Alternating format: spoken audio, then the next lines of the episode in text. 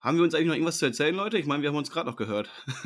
für, für, euch ist es vielleicht da draußen eine Woche her, aber wir hatten vor fünf Minuten gerade die, die Folge zur NFC East beendet. ja, nee, wir haben uns nichts mehr zu sagen. ja, komm, dann starten wir direkt.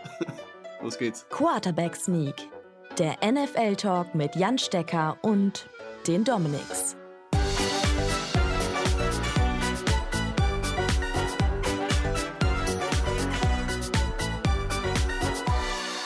Herzlich Gut. willkommen zu Quarterback Sneak und da spricht mir schon wieder einer in meine Begrüßung rein. Hallo Domi, grüße dich und hallo Jan Stecker. Hello again. Hello again. Servus, servus. Ähm, geht's euch noch gut? Könnt ihr noch? Habt ihr noch Luft? Aber wie? Wir können. Kannst Sehr du gut. noch? Du warst bei Jan Delay. Hm? Ja, so langsam komme ich aber wieder in Fahrt rein. du musst ja auch noch schneiden heute, du armes Ja, ja, wird noch ein langer Abend. aber eine Folge erstmal nur. Mit dieser hier kann ich mir Zeit lassen. Die Folge wird natürlich wie immer präsentiert von Focus Online Football Art Touchdown 24 und RAN. Und heute sprechen wir über die AFC South, die letzte Division. Wir sind jetzt durch. Bald mit allen Teams, mit allen Divisions, haben jetzt über alle gesprochen und unser Quarter Quartett, Quarterback Quartett gemacht. Die findet ihr ja auf unserer Instagram-Seite äh, quarterbacksneak.podcast. Folgt uns da, da seht ihr das und äh, schreibt auch da gerne mal mit in die Kommentare, wie ihr so die Teams seht, wo ihr glaubt, da haben wir totalen Quatsch erzählt und Quatsch bewertet, da, wo ihr was anderes seht. Äh, da gehen wir gerne mit euch in die Diskussion. Es gab ja schon so ein paar Aufreger. Genau, News machen wir heute nicht, die fallen weg, weil nächste Woche ähm, ja, bis dahin können wir schlecht vorhersehen. Was ein bisschen unpraktisch ist, nächste Woche Dienstag, also ein Tag vor Veröffentlichung dieser Folge, sind die Roster Cuts. Das heißt, wir sprechen heute eventuell über den einen oder anderen Spieler, der dann gar nicht mehr im Team ist. Wir versuchen das so gut wie geht äh, vorherzusagen. Aber mal schauen. Wir haben heute wieder einen Gast. Wir sind nicht zu dritt, wir sind zu viert und äh, ich freue mich da sehr persönlich drauf. Äh, ich glaube, jeder in der deutschen Football-Bubble, der kennt ihn. Nämlich Kutsche von der Footballerei ist da. Ich grüße dich. Ja, moin, moin. Hello. Vielen Dank für die Einladung. Hey. Ja, vielen Dank, dass du Zeit hast. Wir freuen uns sehr. Ähm, mal kurze Vorstellung. Du bist Sportjournalist, du bist NFL-Blogger, du bist Podcaster äh, bei der Footballerei. Du hast die Footballerei begründet. Du bist Buchautor. Ne? Du hast ja jetzt mit Daniel Jensen, der war vor zwei Folgen auch bei uns, äh, das Buch Patrick Mahomes, die unglaubliche Geschichte des NFL-Superstars, geschrieben. Das kommt ja Anfang September raus. Da bin ich auch schon mal sehr, sehr gespannt drauf. Kann man jetzt schon mit vorbestellen. Schaut einfach mal, äh, googelt das Buch, dann findet ihr, glaube ich, direkt den Link bei Amazon und überall. Können wir ja. die Shownotes noch packen, ne? Packen wir die Shownotes, absolut, genau. Ja, erzähl doch mal so ein bisschen zu Footballerei, weil das ist ja im deutschen NFL-Bereich, glaube ich, so eine richtige Institution, wie ich finde. Also ihr seid schon so lange da, ihr macht so lange schon so coole Sachen, sowohl im Podcast-Bereich als auch äh, coole YouTube-Shows. Erzähl doch mal, wie das so Ganze bei euch angefangen hat und wieso die Footballerei entstanden ist. Das finde ich ganz, ganz interessant. Ja, das geht zurück ins Jahr 2016. Ähm, Flo, Flo Kaiser, ähm, auch äh, Mitgründer und äh, auch Gesell, äh, ähm, Geschäftsführer der Footballerei, wir waren frühstücken und Flo hat mir immer schon mal ähm, die, die Dates davor äh, gesagt, warum machen wir denn eigentlich keinen NFL-Podcast? Wir reden hier die ganze Zeit irgendwie über Football. Wir haben damals schon über die NFL gesprochen, aber halt im kleinen Kreis. Ähm, warum machen wir denn keinen Podcast daraus? Äh, es gibt nämlich noch keinen deutschsprachigen. Und das haben wir dann ähm, einfach gemacht ähm, haben dann auch nach einem Studio gesucht und da Flo als Kameramann arbeitet, ähm, hat er dann den Vorschlag gemacht, wenn ihr, äh, wenn wir hier schon so nett zusammensitzen, dann kann ich da auch eine Kamera laufen lassen. Ähm, dann können wir da Snippets draus machen für die, für die Social-Kanäle. Ähm, ja, und daraus ist dann letztlich entstanden, dass wir äh, immer live gegangen sind montags. Das ist jetzt sechs Jahre her. Äh, also schon eine ganze Weile her. Mm, absolut. Und jetzt seid ihr gefühlt so eine richtige Franchise und äh, bringt den ein, also einen Podcast nach dem anderen raus. Äh, welche gehören denn da mittlerweile alle so zu? Also seid ihr sehr vielseitig da. Franchise, interessante, äh, interessante Bezeichnung. Ja, wir haben uns ähm, überlegt, also wir wollen halt ähm, allen, die Lust haben, ähm, eine Bühne bieten. Es gibt ja mittlerweile so viel Podcasts ähm, und so viel, viel mehr äh, Football-Interessierte, sodass wir quasi ähm, ja so eine Art Plattform jetzt sein wollen, so eine Art Netzwerk ähm, mit unterschiedlichen Themengebieten, die sich alle monothematisch ähm, mit Football beschäftigen, bis auf eine Ausnahme, nämlich ELF Game Time, äh, monothematisch mit der NFL beschäftigen. Und da ist für jeden Geschmack etwas dabei. Also es gibt ähm, die Live-Sendung weiterhin immer montags. Ähm, es gibt ähm, das Format Money Downs, das wird äh, befüllt von Max von Garnier und Schuan Fatah. Jan wird sie gut kennen, auch zwei Yep. äh, deutsche Football-Recken seit Jahrzehnten, ähm, die halt die Taktiken der Headcoaches mal so richtig filetieren, also ganz tief reingehen, mit Fachbegriffen quasi nur so um sich schmeißen.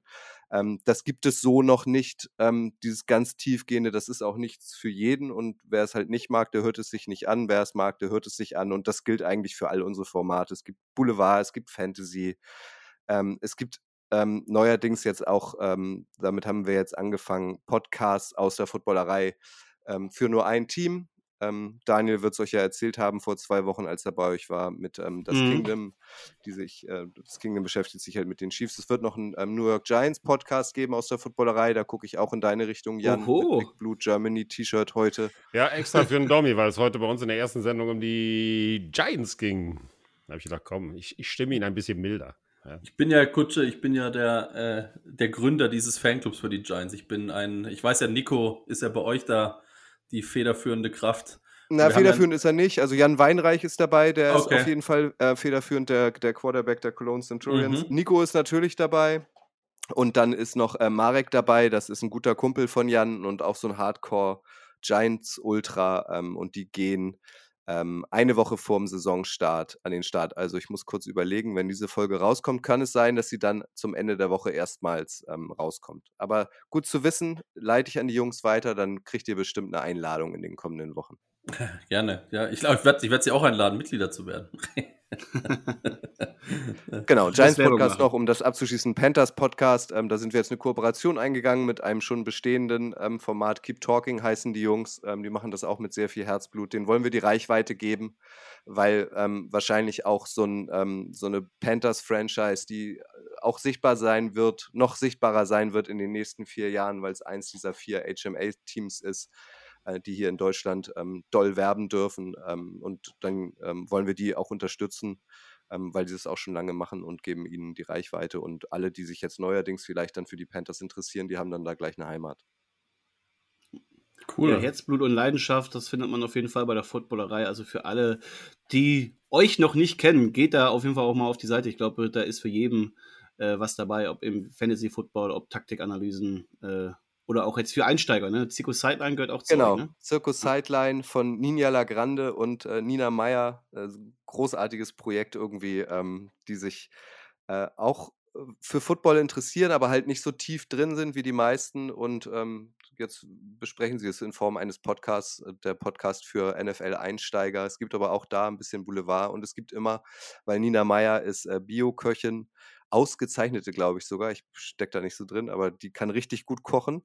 Ähm, die ähm, veröffentlicht dann auch jedes Mal ein Rezept, was man nachmachen kann.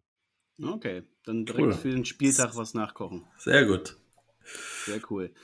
Ja, Kutsche, du bist heute nicht ohne Grund da, weil du bist äh, Fan der Jacksonville Jaguars. Ich bin das Letzte, habe ich erfahren. Die letzte Folge. The last man standing. The last man standing. Gibt es in passt Deutschland doch auch super zu den Jaguars. Also, Ja, genau. passt Gibt, gibt es in Deutschland so eine, so eine Jaguars-Gruppe, so eine Fangruppe? Kennst du andere Jaguars-Fans? Weil das ist wirklich so ein Team, die, die gehen oft unter. Total. Aber also mir sind zumindest drei Fanclubs bekannt, ähm, die auch auf Social Media aktiv sind. Ähm, und der Teal Talk, ähm, der wird betrieben äh, auch von drei Jaguars-Fans, ein aus Dresden, ein aus Österreich, meine ich, und den dritten habe ich jetzt nicht so drauf. Also wild verteilt. Ähm, die machen Podcast, Teal Talk, da war ich auch schon ein paar Mal zu Gast. Also, falls es hier doch noch den zweiten oder dritten Jaguars-Fans geben sollte, äh, da werdet ihr auf jeden Fall schon Podcast fündig. Die machen das super.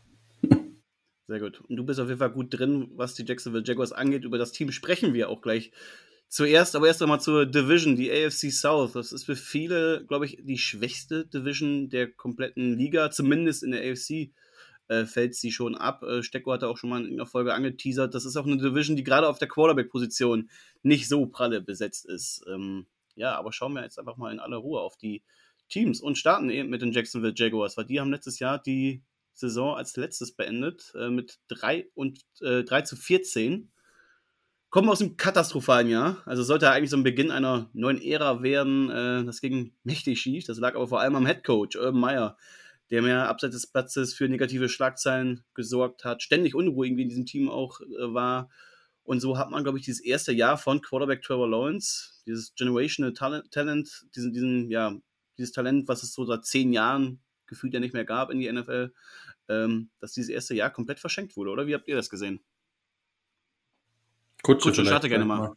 Ja, ja ich, ich bin da völlig bei dir. Also das war eine, eine 5 Millionen prozentige Enttäuschung diese Saison. Also ich, ich stecke nicht so tief im College Football, aber selbst ich habe mitbekommen, dass Urban Meyer da eine Legende war äh, mit großen Titeln und als die Jaguars announced haben, dass der neue Head Coach wird, ähm, fand ich es echt cool. Dachte ich, geil, das, das könnte was werden. Ähm, der Owner, so zweifelhaft er auch ist, ist aber auch dafür bekannt, lange an seinen Head Coaches festzuhalten. Also deshalb dachte ich, Urban Meyer bleibt jetzt auch ein paar Jahre da irgendwie Head Coach.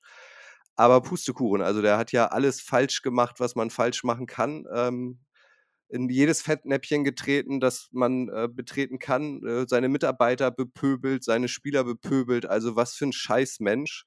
Äh, und dann haben sie ihn nur zurecht rausgeworfen, aber ein unsägliches Jahr, auch wenn es ein bisschen nach oben gegangen ist, weil du hast es gesagt, letzte Saison nur drei Siege, aber die Saison davor hatten sie nur einen Sieg. Also es geht in die richtige Richtung bei den Jaguars. Ihr könnt euch schon mal warm anziehen. Ja, und nicht zu vergessen, Orban Meyers Tanz bzw. Clubeinlage, die er dann noch gebracht hat. Ich glaube, das war dann tatsächlich der berühmte Tropfen, der das Ding zum Überlaufen gebracht hat. Ja, ich glaub, also was ich brutal fand, ist, wo er, ich weiß nicht, wo das war, wo er gesagt hat, so fliegt ihr mal das war dann eben danach, ne? Fliegt ja. ihr mal nach Hause, ich bleibe noch ein bisschen auf hier. Diese Party gegangen. Genau. Und dann genau. ist er auf diese, in diesen Club da gegangen und saß dann da rum. Das ist schon echt frech. Und das war nach einer, ich glaube, das war nach einer richtigen Klatsche, äh, wo er dann noch dort geblieben ist. Also, äh, ja, wie Kutsche gesagt hat, hat, glaube ich, echt äh, gesucht, was kann ich falsch machen und hat es dann mit, mit Anlauf falsch gemacht. Ja. Und blond war sie auch. Vielleicht beginnt ja diese Ära, die man sich erhofft hat, in diesem Jahr, weil man hat in Doug Peterson nun einen neuen und erfahrenen Head Coach geholt. Ähm, ja, der soll jetzt in Jacksonville alles ändern. Ist auf jeden Fall ein sehr erfahrener Mann, sehr erfolgreicher Mann, hat mit den Eagles den Super Bowl geholt. Glaubst du, Kutsche, dass, also bist du bei ihm so optimistisch, wie du es damals bei Meyer warst? Ja, ich bin tatsächlich schon wieder optimistisch. Also, ähm, also es, es, gab ja, ähm, Byron Leftwich war ja auch noch im Rennen ähm, von, mhm. den, von den Buccaneers. Ähm, das hätte ich eigentlich am besten gefunden, weil der hat so ein bisschen Stallgeruch. Der war da ja früher Quarterback. Dass sie sich dann für Doug Peterson entschieden haben, finde ich aber auch cool. Also ich meine, das ist, wie du sagst, ein Super Bowl-Champion. Äh, ähm, dass der sich die, die Jaguars antut, äh, ist, glaube ich, nicht selbstverständlich. Das ist so ein, so ein offensive-minded Coach, ähm, hat selbst früher Quarterback gespielt, ähm, in der NFL Europe auch. Das heißt also, der ähm, kann so einen äh, Trevor Lawrence, glaube ich, nochmal gut anfassen, ihm auch viel beibringen, weil er halt selber in dieser Position war. Und um nichts anderes geht es, glaube ich, in der kommenden Saison für die Jaguars. Da geht es jetzt nicht drum, naja, vielleicht schaffen wir es ja mal fünf Siege zu schaffen, sondern es geht darum, irgendwie äh, ein, ein top talentierten Quarterback ähm, jetzt tatsächlich NFL-ready zu machen und ihm ähm, jetzt die Dinge beizubringen, ähm, die er braucht, nachdem das letzte Jahr komplett verloren war. Also ich glaube, da das ist so das Wichtigste, ähm, der wichtigste Auftrag an Doug Peterson ähm, und, und die Jaguars. Das, darum, darum geht's. Und auf die Kacke hauen, weil du sagst, ähm, eine neue Ära starten. Die, die Jaguars hauen ja schon, also seit, seit Jahren auf die Kacke. Also es gibt kein anderes Team in der NFL, was in den letzten zehn Jahren so viel Kohle versenkt hat in der Free Agency wie die Jaguars. Also sie versuchen ja immer irgendwas, aber es hat halt bisher bis auf eine Ausnahme ähm, vor kurzem äh, mit Blake Bortles, wo sie bis im AFC äh, Championship Finale waren, nicht geklappt. Ja, dieses Jahr haben sie nochmal richtig auf die Kacke gehauen. Äh, 175 Millionen an garantierten Gehältern haben sie rausgeschossen. Also es ist ein absoluter Rekord. Also wir haben äh, den Rekord von den Patriots aus dem letzten Jahr nochmal deutlich übertrumpft und haben richtig investiert. Mal schauen, was da dieses Jahr dann für die möglich ist. Und ich fand deine Formulierung gerade spannend. Du hast gesagt, dass er sich die, die Jaguar, äh, Jaguars antut, Doug Peterson. Aber ich finde, die haben ja ein ganz großes Argument und über dem haben wir auch schon kurz gesprochen, nämlich Trevor Lawrence. Ich meine, das ist halt dieses riesen Quarterback-Talent. Und wenn du jetzt als, als Head Coach die Chance hast, mit denen äh, ja, zu arbeiten, den zu entwickeln und dann hast du vielleicht ja, über die nächsten Jahre ein Super Bowl-Contender. Weil wenn Lawrence jetzt einschlägt unter ihm, dann ist dieses Team ganz schnell für viele Leute auch hier draußen in Deutschland, äh, ja, auf jeden Fall sichtbarer, als, als es bisher der Fall war. Also, obwohl der Dobby da sehr skeptisch guckt, äh, ich fand das letzte Spiel von Trevor Lawrence fand ich überragend. Ja, das, da hat er so einen richtigen, das war, der hat mit einem Sonnenstrahl aufgehört, die Saison gegen die Colts.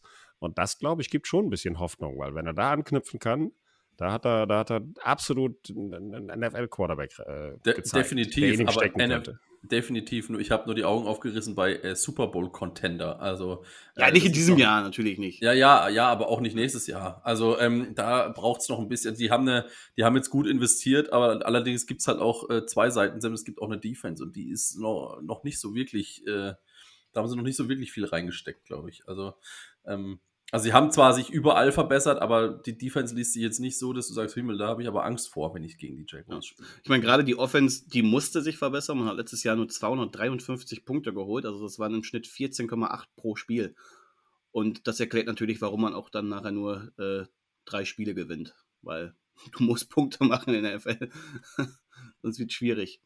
Ja, aber Was Lawrence, ja, genau. Also zu Lawrence wollte ich auch nochmal genau. kurz was sagen, weil er ist ja nicht nur so ein First Overall Pick gewesen, sondern er galt ja wirklich als also das Top-Talent seit mhm. Jahren. Mhm. Also seit der schon an der Highschool gespielt hat, hieß es ja, das wird der kommende Superstar. Und jetzt ist er da und das war halt irgendwie total ernüchternd. Was, glaube ich, halt leider viel an, an Urban Meyer lag. Man, man sah halt auch, dass er gar kein Selbstvertrauen hatte, Trevor Lawrence.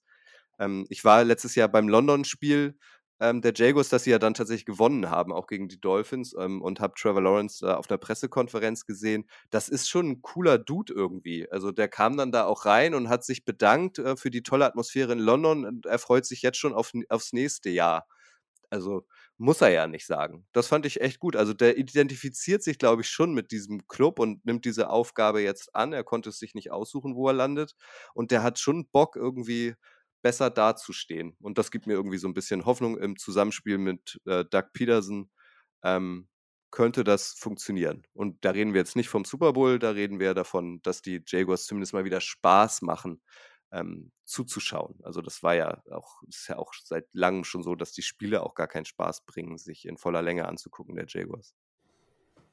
Ja, ich finde auch, dass er, dass er äh einen so einen wirklich guten Eindruck hinterlässt. Und ich glaube, dass in Trevor Lawrence eine ganze Menge steckt. Und es gab schon ganz andere Quarterbacks, die, die einfach nicht dahin gegangen sind, wohin sie hätten gedraftet oder wo sie gedraftet worden sind.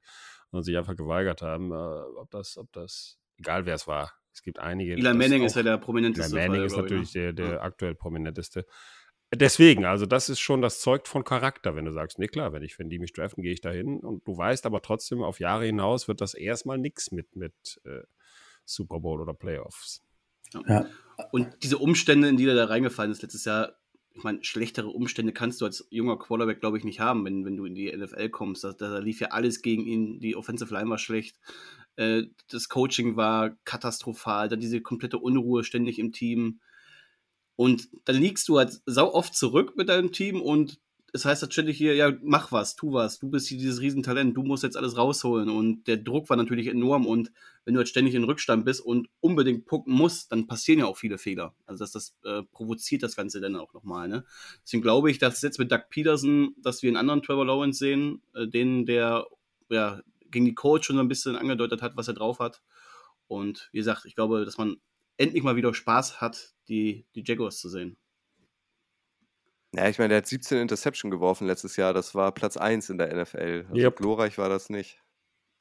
Aber ich meine, Peyton Manning hatte damals auch ein sehr grauenvolles erstes Jahr, ne? Ja, das stimmt. Das, er, hatte, das der hat sogar mehrere Jahre gebraucht. Auch die, seine ersten Playoff-Auftritte waren auch. auch. nicht wirklich gut. Ja, ja Eli Manning auch. auch. Eli Manning auch ja. katastrophal. Also, John Elway, Brad Favre, also da gibt es einige also, Quarterbacks, die Ich glaube, wenn du dir, ich glaube, wenn du dir im Reagenzglas einen Quarterback bauen würdest, würde er aussehen wie Trevor Lawrence, vielleicht noch mit den Oberschenkeln von Josh Allen. Ähm, und dann hast du, glaube ich, so das, das, das absolute Monster da als Quarterback. Die Arme, die Größe, der hat eigentlich alles, was er braucht. Der hat das Auge. Und ich glaube, wie Nick auch gesagt hat, dass er mit Doug Peterson, das könnte schon so das Puzzleteilchen sein, was ihm echt brutal nach vorne bringt, weil ich glaube, Doug Peterson ist gerade das Gegenteil von Urban Meyer. äh, der wirklich so ein Players-Coach ist, äh, dem, dem willst du da hinterher. Ne? Ähm, und ich glaube, das könnte sehr, sehr gut werden, aber es reichen halt nicht nur zwei Leute. Ne? Da braucht es halt noch ein paar mehr. Gut, sie haben ja bei den, bei den Waffen da ordentlich investiert, da kommen wir nachher noch drauf. Auch in der O-Line. Ähm, also ich glaube, sie haben jetzt viel getan und äh, ähm, Trevor Lawrence äh, ja, ja aber haut, alle. jetzt mal ganz ehrlich, also haut euch das vom Hocker. Also ähm, die Wide Receiver 1 bis 3 der Jaguars äh, sind Christian Kirk, der von den Cardinals kam, der kriegt auch 18 Millionen Dollar. Ja, das, also, ist, das, ist, das ganz ist schön ein viel. Wahnsinn. Ja. Dann kommt, äh, dann ist Say Jones äh, neu dazugekommen, Receiver äh, der Raiders, Raiders, der jetzt auch kein Überflieger war, auch der kriegt Absolut 8 Millionen. Aber der kann und dann cool gibt's halt noch Marvin Jones. So. Und LaVisca Chanot gibt es auch noch. Das sind eigentlich ja. so die vier prominentesten. Also mich haut es nicht vom Hocker für das Geld. Nee, das, für das Geld auf keinen Fall. Das, also Christian Kirk, das ist wirklich, da habe ich gedacht, ich sehe nicht richtig, als ich das gelesen habe, was der kriegt. Und dann haben sie noch Butter, und den kenne ich nun mal sehr, sehr gut, Butterfinger Evan Engram geholt von den, von den Giants, der nun wirklich, also der König ist, der Bälle durch die Hände flutschen lassen. Und ähm, ja, es haut mich jetzt auch nicht um, aber sie haben wenigstens was getan. Ja. Aber äh, es ist der vierteuerste äh, Wide Receiver Raum der NFL. Ja, gut, das Und dann diese Namen, das, das finde ich. Das finde ich auch erstaunlich. Christian Kirk zum Beispiel, 18 Millionen dafür, dass er in Arizona in vier Jahren nicht einmal Nummer 1 Receiver geworden ist. Der ist jetzt die Nummer 1 in Jacksonville. Also, boah. Da, und sie haben da nicht mal einen Receiver gedraftet. Ne? Das hat mich auch total gewundert. Und das war eine der geilsten Receiver-Draft-Classes äh, der letzten Jahre. Ja. ja, und also vor allem, ähm, also all die, diese, ich glaube, 1,64 Billionen oder nee, Milliarden haben die Jaguars ausgegeben in den letzten Jahren. Ähm, und ihre Taktik ist halt, ähm, so wie jetzt auch, auf teure Free Agents zu setzen. Also sie verballern halt auch wahnsinnig viel Geld ähm, an Menschen wie ein äh, Christian Kirk, statt, ähm, so wie du sagst, ähm, vielleicht auch mal doch ein bisschen schlauer zu draften. Was vielleicht aber auch nicht so äh, einfach ist, wenn du immer der First Overall äh, Pick bist, keine Ahnung. Äh, vielleicht sollten sie das einfach mal Eigentlich sollte das einfacher sein. Also ich, ich glaube, bei den, bei den Jaguars gibt es ähm, nicht das Problem ähm, auf, dem, auf dem Platz, sondern das Problem, was die Jaguars haben, ist Trent Blake, äh, Balky, wie man ihn ausspricht. Ne? Ich glaube, das ist da äh, das größere Problem, was sie haben. Den sollten sie loswerden und da einen reinsetzen, der äh, bisschen mehr Ahnung hat. Ich glaube, dann wird es auch sehr schnell sehr viel bei den Jaguars. Was denkst du da, Kutsche? Ja, der, also ähm, der wird arg kritisiert, der gute Mann, aber der darf irgendwie immer noch bleiben. Aber da gibt es auch die wildesten Gerüchte, warum er nicht rausgeworfen wird. Ähm, Zum Beispiel? Was, äh, naja, ihr kennt das ja, wenn irgendwie Menschen ähm, überraschend nicht gefeuert werden, dann heißt es ja immer, ja, der hat da bestimmt noch irgendwie eine Leiche im Keller beim Besitzer oder irgendwie der, der, der weiß was vom Besitzer, was nur er weiß und deswegen, keine Ahnung. Vielleicht war der auch auf der Party von, von Urban Meyer. Ja, vielleicht war der Stuhl in der Bar in Ohio, das kann natürlich sein. Aber ich, ich meine, weil vorhin auch jemand also sagte, die Defense sei so langweilig finde ich halt auch. Aber das, auch das ist die zweiteuerste Defense zum Beispiel äh, der NFL. Also die haben auch da ja wahnsinnig investiert, indem sie ähm, so, so einen Linebacker aus Atlanta geholt haben, Olokun, der kriegt 15 Millionen, dann noch Fatukasi von den Jets, der kriegt auch nochmal 10 Millionen, dann haben sie ja den First Overall Pick gehabt. Würde mich äh, interessieren, ob, also beim Draft damals, ähm, hättet ihr erwartet, dass sie tatsächlich ähm, äh, Trevor Walker nehmen oder Niemals. eigentlich Aiden Hutchinson? Weil da Niemals. war ich auch schon so ein bisschen. Ach, schade. Also ich bin, ich, ich habe das, ich habe, äh, ich habe gedacht, sag mal, sag mal, was macht ihr denn? Was macht ihr denn? Wie kann man nicht, ist die, vielleicht werden wir alle gestraft und der hat, lag total richtig, ne? Und Trevor Walker geht durch die Decke, aber der ist noch so roh, äh, das ist halt ein Biest. Aber Aiden Hutchinson war wesentlich weiter und ich glaube, die Lions konnten ihr Glück nicht fassen, ne? als sie ihn dann gekriegt haben. Überrascht war ich auf jeden Fall nicht, weil die Berichte, die gab es ja schon dann äh, vor allem im Vorfeld sehr viel, dass die eben Walker haben wollen, wegen dieser Upside. Ich kann halt schon verstehen, wenn du halt an eins pickst und diesen Pick eigentlich gar nicht haben willst, weil es nicht diesen einen Riesenstar gibt, den man, den man nehmen könnte. Die wollten ja, glaube ich, auch den Pick loswerden, wollte aber niemand. Dann nimmst du vielleicht dann eher den Spieler mit dieser, mit dieser äh, absoluten Upside, wie sie in Walker hatte. Ja. Aber ja, viele Fragen bei, bei den äh, Jaguars in dieser Offseason. Die haben viel, viel getan, aber ja. Aber doch nicht. Aber irgendwie, aber doch so wirklich verbessert hat man sich zumindest auf dem Papier nicht. Und aber ich bin gespannt, wie sich es zusammensetzt nachher, wie dieses Puzzle gelöst wird von Doug Peterson. Bei ihm läuft nachher alles zusammen. Ich bin unglaublich gespannt auf Kutsches Bewertung. Das könnt ihr euch gar nicht vorstellen. Wir sind jetzt schon ein bisschen hin und her gesprungen. Äh, Lasst uns dann mal wieder kurz zum Quarterback zurück. Dann starten wir erstmal hier über die, die Bewertung. Trevor Lawrence. Ich glaube, wir sprechen hier perspektivisch von einem 5-Sterne-Quarterback. Aber noch kann man es nicht geben, oder, Kutsche? Ah, ich habe mich da ein bisschen schwer getan, äh, ehrlich gesagt. Also klar wäre es cool, wenn er irgendwann mal fünf Sterne hat, aber das muss er jetzt wirklich auch langsam mal beweisen. Ähm, ich ich finde die Bewertung bei ihm relativ schwer, weil er hat das Talent, er hat es aber noch nicht gezeigt. Deswegen bin ich zwischen zwei und drei Sternen hin und her geschwankt. Ich gebe ihm drei Sterne, ähm, weil er unter Urban Meyer in die NFL starten musste. Ich finde, da kriegt er noch so ein Fleißebienchen obendrauf. Das kriegen, ähm, kriegt er von mir drei Sterne. Domi? Ich sehe es tatsächlich genau gleich wie Kutsche. Also äh, er hat äh, Talent, so, so viel Talent äh, bis unters Dach. Äh, er konnte es noch nicht abrufen. Ich glaube, dass er dieses Jahr einen ordentlichen Schritt machen wird. Ähm, und ich kann ihm, ich kann so einem Quarterback, also ich meine, ich bin also bei, beim College bin ich Clemson-Fan und ich habe sehr viele Spiele gesehen und das ist ein so, ein so brutal guter Quarterback. Äh, äh, der muss das einfach nur aufs Feld bringen und das, ich kann dem nicht zwei geben. Der, dafür hat er zu viel Talent. Ja. Ähm, heute, ähm, ich gebe ihm auf jeden Fall auch drei. Ich glaube auch, dass eine Menge in ihm steckt. Von seinen Leistungen her jetzt, gerade mit den 17 Interceptions, müsste man ihm vielleicht äh, nur zwei Punkte geben, aber drei auf jeden Fall. Ja, ich gehe da voll mit, gebe auch drei Punkte. Vielleicht sehen wir halt so einen riesen Entwicklungssprung wie letztes Jahr mit äh, Joe Burrow. Kann ich mir gut vorstellen, dass wir dann auch dann direkt da von, von den nächsten Superstar sprechen, aber das ist noch viel Zukunftsmusik. Ja, über die Waffen haben wir auch schon gesprochen, zumindest über das Receiving Core ja, wenig sexy. Also Christian Kirk, Marvin Jones, Zay, äh, Zay Jones, LaVisca Chenault, Laquan Tedwick, äh, Kevin Austin, da ist viel, aber so keiner, der da heraussticht. Klar, Kirk sticht mit seinem Vertrag raus, äh, kriegt da seine 72 Mille für die nächsten vier Jahre. Das ist, glaube ich, ganz nett. Ob er sie verdient hat, letztes Jahr seine erste 1000, äh, Tausender Saison gehabt mit 83 Catches und 1035 Yards inklusive Playoffs aber auch nur. Ja, aber ich, ich frage mich so ein bisschen, was die davor haben, weil ersten Slot-Receiver oder zumindest letztes Jahr 77% im Slot gespielt, dann hast du einen Chinaut, der eigentlich genau für diese Rolle geplant ist. Ja, also viel Slot-Spieler, ne? Auch ein Travis Etienne soll ja auch im Receiving-Game eine, eine Rolle spielen. Hast du da einen Plan erkannt, Kutsche? Die, die Jaguars haben schon seit Jahren keinen Plan mehr. Und wenn, haben sie ihn gut verheimlicht. Ich, ich schaue jetzt genauer hin. Aber äh, Travis Etienne, ähm, auf den bin ich auch gespannt. Ich meine, Mhm. den haben sie auch in der ersten Runde gedraftet, 2021. Das hat auch alle überrascht und dann hat er sich schwer verletzt. Also es wird quasi sein Rookie-Jahr. Ähm, dann gibt es ja noch James Robinson, der eigentlich ganz, ganz okay war, immer, bis er dann auch plötzlich ähm, gebencht wurde von Urban Meyer. Das hat dann auch keiner verstanden, warum. Ganz komisch. Deswegen, das wäre meine Frage an euch. Zu Waffenarsenal gehören auch die Running Backs? Ja, und Thailand. Also alle, die einen theoretischen Ball fangen können oder äh, einen Ball tragen können. Okay. Ja, ich Genau. Und Travis Etienne, Travis Etienne war ja auch, auch so ein absurder äh, Meyer-Pick. Ne? Das war ja irgendwie im Draft. Es gab ja den, äh, die, die Berichte danach, dass man eigentlich Tony haben wollte. Der wurde dann direkt vor der Nase von den Giants geschnappt und man hatte keinen Plan B. Da hat man gesagt, gut, dann nehmen wir Etienne, der hat schon auf dem College zusammen mit Lawrence gespielt. Der, der, die haben eine gute Harmonie zusammen, dann nehmen wir den jetzt. Und ja, Ja, ist ja, ist ja ein netter man Move, die- aber nicht in der ersten Genau. Runde, bitte. Ja, absolut. Und ist halt bitter, dass er sich dann direkt verletzt hat und äh, das erste Jahr als einfach ausgefallen ist.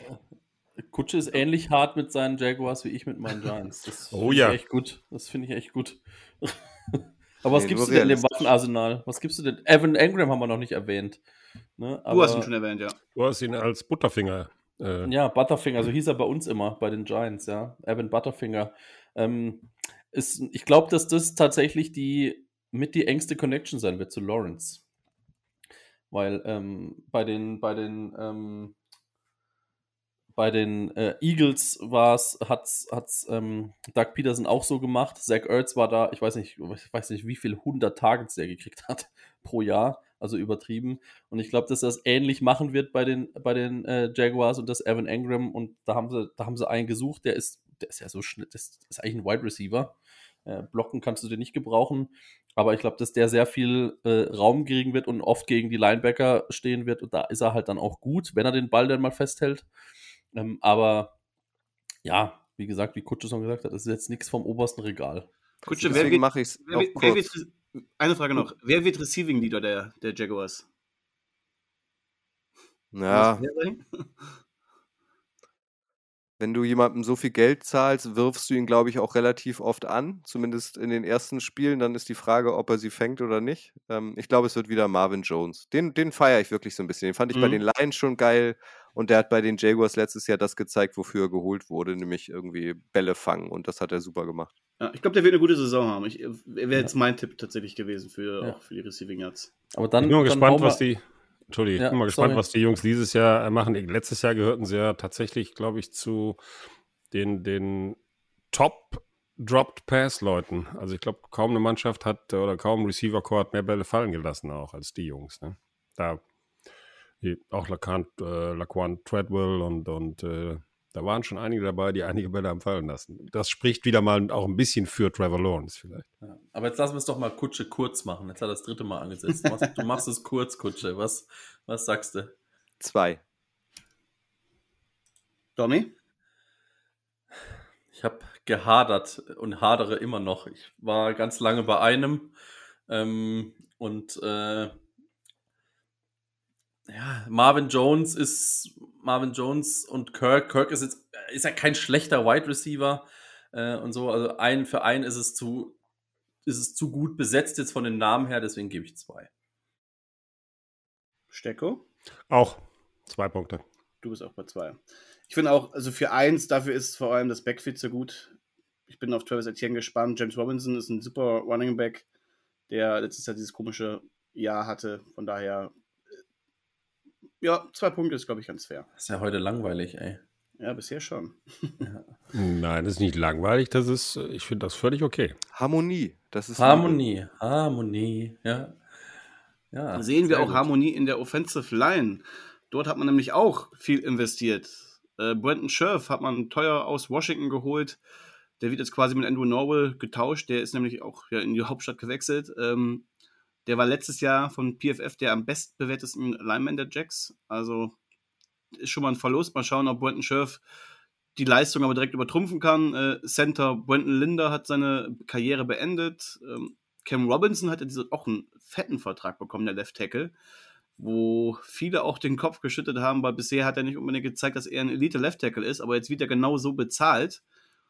Mal schauen, wie, wie sich das, wie das aufgeht. Im Draft hat man dann noch Center Luke Fortner geholt.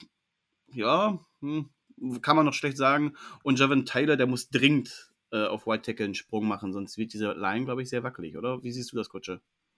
Ja, Javon Taylor ist ja so ein ewiges Versprechen irgendwie. Also da heißt es schon seit Jahren vor jeder Saison, ja, und jetzt muss der aber mal, jetzt muss der aber mal. Also du hast es gesagt, da wurde wieder eine Menge rumgewerkelt in dieser O-Line. Der langjährige Center ist in Rente gegangen. Du hast es gesagt, das übernimmt jetzt wahrscheinlich ein Rookie. Ah ja, ist auch schwere Kost. Äh, zwei Sterne. Boah, das ging schnell jetzt. Ja, Ja, er wollte es kurz machen. Kutsche wollte jetzt- es kurz machen. Dann mache ich, dann mach ich, da schließe ich mich doch gerade an. Ich, äh, die die O-Line kriegt von mir einen Stern und das ist für Brandon Scherf. Für den neuen Mann. Ja.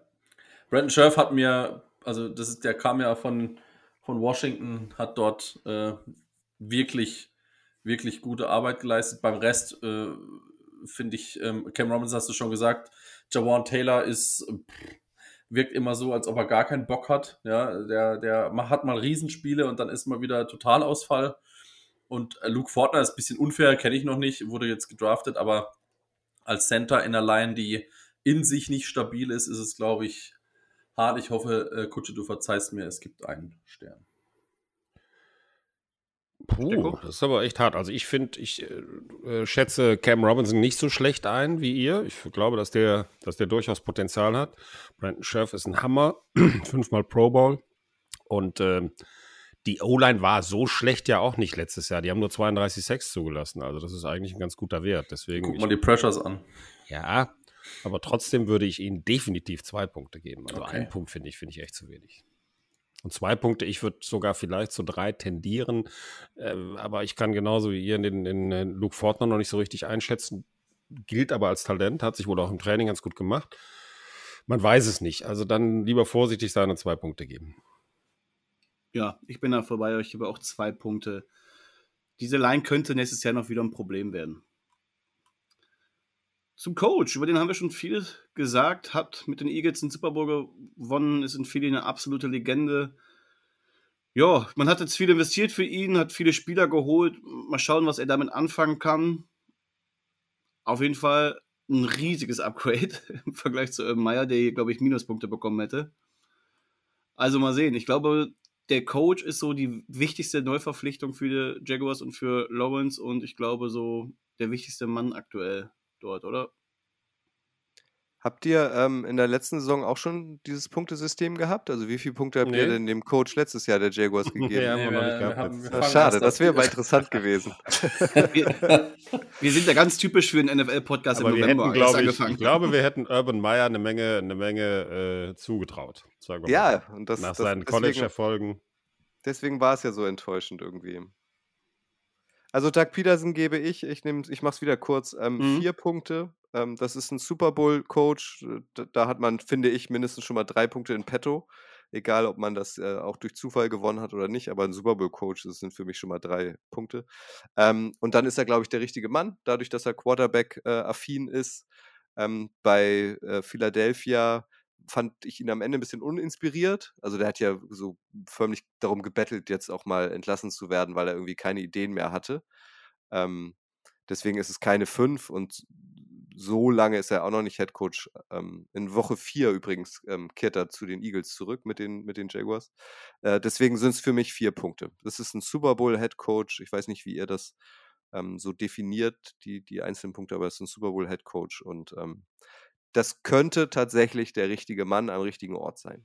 Man darf auch nicht vergessen, Carson Wentz, über den wir in der letzten Folge gesprochen ha haben, der sah wie ein MVP aus unter Doug Peterson. Also mal schauen, was der da mit so einem Trevor Lawrence anstellen kann. Ne?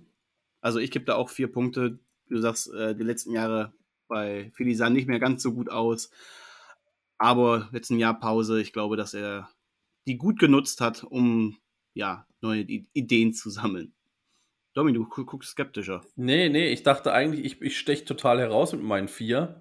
Ähm, aber ihr gebt auch schon vier. Also ich, ich sehe es tatsächlich ähnlich wie Kutsche. Das ist ein smarter Quarterback, Players Coach mit allein Philly Special. Dafür kriegt er allein drei Punkte ja, ähm, im, im, im Super Bowl. Und Er hat deswegen, eine Statue gekriegt dafür. Ja, ja, also das war wirklich, äh, ja, der hat, der hat, es gibt, es gab immer dieses tolle Meme, habt ihr bestimmt gesehen, so im South Park-Style, wo er seine Eier, äh, wo seine Eier in der Schubkarre rumfährt nach diesem, nach diesem Super Bowl. Also es war wirklich lustig. Also er kriegt von mir auch tatsächlich vier. Ich dachte eigentlich, ich steche hier raus, mit, dass ihr alle drei gebt, aber äh, ich gebe ihm vier. Vielleicht gibt Checo ja drei. Doug Peterson hat äh, für mich allein deswegen vier Punkte verdient, weil er äh, auch er die Patriots geschlagen hat. Und zwar mit dem Philly Special. Super mutige Entscheidung kurz vor der Halbzeit. Es war, das war mega. Also im vierten Versuch. Ich bin, ich bin sowas von begeistert von dem gewesen. Ich glaube auch, dass der tatsächlich am Ende dann, das war ja auch sehr schwierig für ihn, da die, diese ganze Quarterback-Situation, ähm, keinen, keinen richtigen gefunden. Nick Foles hat tatsächlich das beste Jahr seines Lebens gehabt, als er dann den Super Bowl gewonnen hat als Backup-Quarterback. Carson Wentz hatte das beste Jahr seines Lebens, als er, als er äh, die Mannschaft dann zumindest einen Teil der Saison dahin geführt hat. Und Doug Peterson war immer ein cooler Typ. Ich glaube, der hatte am Ende tatsächlich keinen Bock mehr. Der wollte, der wollte weg. Der hat das Beste rausgeholt aus Philadelphia. Der hat den Super Bowl gewonnen mit den Jungs. Und äh, ich glaube schon, dass der auch wusste, dass er nochmal eine, eine andere Chance kriegt. Und Jackson ist eine geile Aufgabe mit einem geilen Quarterback. Aber der, der, ich habe schon überlegt, ob ich ihm fünf Punkte gebe, aber ähm, das wäre dann einer zu viel. Also vier Punkte ist absolut fair. Das Gute ist halt, der muss halt niemandem mehr was beweisen. Also das ist jetzt nicht so ein, so ein eitler Gockel wie ein Urban Meyer zum Beispiel, der da jetzt so einmarschiert wie ein General in die Liga und genau. äh, irgendwie allen zeigen muss, was er für ein geiler Typ ist, sondern ähm, der hat seine Bodenständiger. schon verdient Ja. und ähm, ist vielleicht ein bisschen unaufgeregter deswegen. Aber ich finde, äh, eine Was- Frage was hätte ich noch an denn? euch, Ja? wenn ich die ganz kurz noch stellen darf, weil Ja. das karikiert ähm, die Jaguars im 2022 ganz gut, finde ich. Die starten gegen die Commanders. Und jetzt sagt mir doch mal spontan, wie dieses Spiel ausgeht. Ich finde Jaguars Commanders, das, das kann so alles Äh. sein, oder? Was wäre euer Tipp? Gewinnen die das? Verlieren die das Haus Ich bin hoch? mir relativ sicher, dass die Jacksonville Jaguars das gewinnen. Ich auch tatsächlich. Ich glaube, dass, dass die, die Defense von den Commanders ähm, dem, dem, äh, dem Wide Receiver Core und, und dem, was da Doug Peterson fort genau in die Karten spielt. Äh, und die haben nämlich wirklich schlechte Linebacker. Und ich glaube auch, dass das die Jaguars Es wird. Aber, ein, aber gerade an der Line hast du, also auf der offensiven Seite der Jag von Jaguars, hast du ein großes Mismatch, weil diese Defensive Line, klar, der Commanders letztes Jahr war sie enttäuschend, aber guck mir trotzdem mal an, wer da so steht. Also die haben schon auf dem Papier zumindest eine brutale Line. Ich glaube, dass die auch wieder einen großen Sprung macht. Ja, aber du darfst nicht vergessen, und dann hast du da ein großes Mismatch. Ab Spieltag 4 spielt Sam Howell als Rookie. Das wird auch eng für die. Carson Wentz wird dann nicht mehr am Start sein, aber im ersten, Spiel ist er noch, im ersten Spiel noch dran. Das könnte sich gut ausgehen für die. Aber Jaguars. jetzt Kutsche, was, was denkst du, wie es ausgeht? Ich finde es wahnsinnig schwer. Ähm, das ist alles möglich. Klar würde ich mir wünschen, dass die Jaguars gewinnen. Aber ich finde auch die Commanders so schwer einzuschätzen. Also, mhm. ich weiß nicht, wenn ihr mich jetzt nötigen würdet, einen Tipp abzugeben, dann tippe ich natürlich auf die Jaguars. Wird auf jeden Fall zweistellig. Ja, aber ich finde, das trifft es so ganz gut. Also du hast so, du hast ja so einige Teams in der NFL oder einige Begegnungen auch so in Woche 1, wo du so gar nicht weißt, was du bekommst. Das macht die NFL ja auch so spannend irgendwie. Aber ich finde, das, das trifft es irgendwie, wenn man so die Jaguars greifen soll, dann guckt man sich nur das erste Spiel an und soll dann einen Tipp abgeben. So. Das wird, das wird so oder so, du wirst, entweder guckst du hin und denkst, was, die haben die 30 zu 8 weggehauen, oder es wird so ein 14 zu 17 oder so. Das könnte ich mir vorstellen. Und gerade der erste Spieltag, der bereitet immer einige Über Überraschungen. Letztes Jahr war es da auch, haben die Packers nicht sau hoch verloren im ersten Spiel. Ja, gegen die Saints Aber haben sie auf die Nüsse gekriegt. Ah. Und wie? Ja, und nachher waren es das beste Team der Regular Season, also. Ja. Ja, aber was haben wir denn bei den, was haben wir denn bei den Jaguars? Wir haben in der Summe 43 Punkte. Rechne ich die von Kutsche nochmal wieder raus, sind wir bei 32 für unsere offizielle Bewertung. Zwei besser als die Giants. Das stimmt. Zu Recht. Aber es liegt halt am Coach und am, und am Quarterback. das allem. ist bei Kutscher echt mies. Also für die Leute, die es jetzt natürlich, das kann ja keiner sehen. Kutscher hat ein riesiges Mikrofon. Man sieht keine Mimik, keine Gestik hinter seinem Mikrofon. Der hat totales Pokerface. totales Pokerface. Es ist echt schwer, da was rauszulesen. Aber ähm, wir haben immerhin ein Team geschafft und haben nur 42 Minuten gebraucht, Leute. Na also. aber es war doch die Jackson Aber es war auch das Team von Kutscher. Also von ja, danke. Genau. 42 Minuten pure Ekstase. ja, ja. Vielleicht sind wir bei dem nächsten Team ein bisschen schneller, weil das sind die Houston Texans. Letztes Jahr 4 und 13 und damit haben sie, glaube ich, vier Siege mehr geholt, als es man ihnen zugetraut hat. Die galten ja so als dieses schlechteste Team der Liga und haben dann, glaube ich, schon hin und wieder auch mal überraschen können. Das liegt auch am Quarterback. Das ist, und wir haben hier den größten Fan sitzen, nämlich Davis Mills. Ich habe ihn ja. einmal, an einem Spieltag habe ich ihn gehypt. Ja, und ja, er hat auch echt geil, geil War ja nur Platz 10 bei dir. Also gehypt ist untertrieben. Davis Mills auf Platz Er hat einfach 10. ein geiles Spiel gemacht. Wirklich. Ja, ja, ja, ja, Gut, du hast ja auch den Lions fünf Punkte gegeben in der Offense. Ja, also, klar. alles, alles gut. Ich meine, der hat ja auch letztes Jahr schon teilweise du überrascht. Du hast den Lions in der, in der Offense fünf Punkte gegeben? Bei, bei den Waffen, ja, habe ich. Hab ich.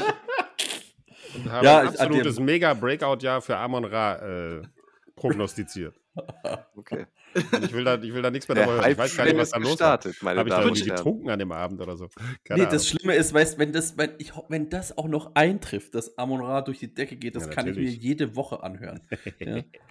Kutsche, der Gesichtsausdruck war gerade überragend. So dieser Moment, wenn man, wenn man merkt, man ist hier nicht in einem seriösen Podcast zu Gast. Ich bin, da, ich bin dafür auch schon, ich bin dafür auch schon mehrfach angesprochen worden. ich kann Lines gar nicht seriös. Ja. ja. Davis Mills. Also teilweise überraschend gut letztes Jahr, war ja ein Drittrunden-Pick, den hatte man so gar nicht auf dem Schirm, vor allem bei diesen anderen gefeierten Rookie-Quarterbacks. Trotzdem seine Stats, die lesen sich alles andere als gut. Also egal, nach wo man sich richtet, er ist immer im unteren Drittel der Liga. In sämtlichen Rankings ist er weit unten. Ja, und nächstes Jahr hat Houston 2023 am die 12 Picks im Draft, darunter zwei First Runner. Also ich wenn Mills jetzt sich überzeugt, wenn er sich jetzt nicht diesen Riesensprung macht, dann wird es seine letzte Saison als Starter sein, oder? Das ist jetzt schon arg negativ, finde ich. Also ich, also ich finde, die, die Houston Texans ähm, haben zum Beispiel in der letzten Saison, und ich bin jetzt kein Jaguars Ultra, also ich kann jetzt mir auch andere Teams angucken, ähm, haben die mich ähm, erfreut po positiv überrascht, weil also die, die Houston Texans letztes Jahr galten, können die überhaupt ein Spiel gewinnen. Das ist das Mhm. Fallobst, das ist der sichere First Overall Pick. Die können ja gar nicht, die, gar nichts, die Texans. Und dann haben sie doch gerade mit Davis Mills irgendwie auch Spaß gebracht. Das hat man denen doch gegönnt, dass sie auch was gewonnen haben. Ich fand den echt irgendwie konstanter als Trevor Lawrence. Also von dem hat man irgendwie wenigstens, also hat man das bekommen, was man irgendwie erwartet hat. Ähm, deswegen fand ich es irgendwie auch enttäuschend, dass die ähm, den Headcoach gefeuert haben. Ähm, Ja, der war ja irgendwie auch, Das David Cully, der, der war ja, also der hat ja auch gute Arbeit offenbar gemacht. Und dass Mhm. sie da jetzt äh. Lovie Smith befördert haben, der vorher Defensive Coordinator war und auch weiter die Defensive Calls called. Also das ist so auch so, da fehlt mir irgendwie, was ist denn euer Plan eigentlich? Weil auch das darf man ja nicht vergessen, die Texans waren ja nicht immer kacke. Also die waren ja mit JJ Watt richtig, richtig gut und haben auch ein paar Mal diese Division gewonnen. Also Ja. und meine, die scheint haben's ja sogar hingekriegt. schlecht geworden. Die Texans haben es ja sogar hingekriegt, mit dem Deshaun Watson auf Elite-Niveau nur vier Spiele zu gewinnen. Das muss man ja auch erstmal hinkriegen. Ne? Wenn du einen Top-5-Quarterback hast äh, und dann nur vier Spiele zu gewinnen, dafür muss das restliche Team schon echt schlecht sein. Also ich bin ja hier äh, ab und zu mal zuständig für gewagte Aussagen. Ich glaube, die, was sie da gemacht haben, äh, Cully rauszuschmeißen, fand ich eine Frechheit. Der hat das Team wirklich im Griff gehabt. Das war ein richtig cooler, erfahrener Trainer. Der hat das super gemacht. Lavi Smith ist jetzt auch nicht weniger erfahren, aber ich glaube, ähm, dass die, dass die, also dass der, der GM und dass die planen, sie wollen einen hohen Pick kriegen, sie wollen da draften, das wird so ein Übergangsding, danach kommt ein neuer Headcoach und es kommt ein, ein hoher Pick.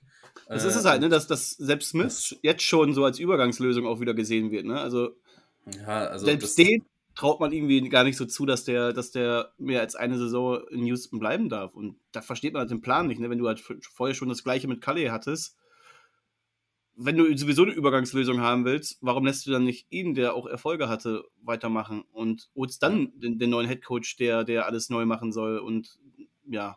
Aber diesen Move, der, der war sehr, sehr komisch. Wo wir jetzt einfach schon beim Coaching sind, dann lass uns doch einfach auch mit dem Coaching direkt mal starten. Wir machen mal jetzt alles andersrum. In der letzten Oha. Folge können wir mal ein bisschen verrückter werden. Okay.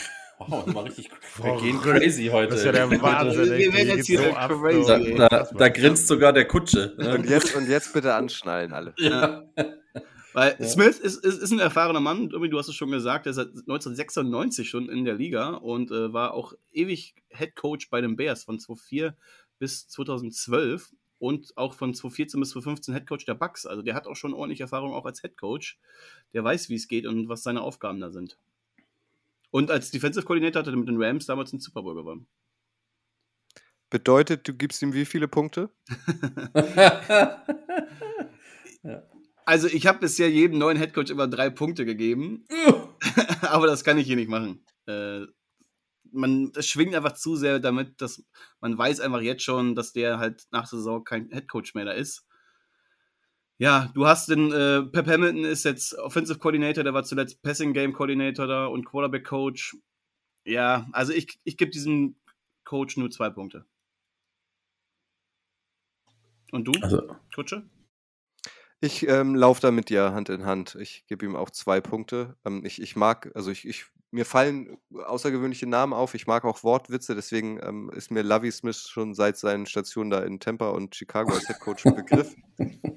ähm, aber das hat mich damals bei diesen Teams auch nicht überzeugt. Da ist er relativ schnell gegangen, dass er jetzt befördert wurde bei den Texans. Also, weil die Texans sind mir jetzt auch nicht mit einer Überdefense irgendwie im Gedächtnis geblieben letztes Nee, Jahr. gar nicht. Ähm, ja, ich glaube, du hast es schon gesagt, das ist so ein Notnagel.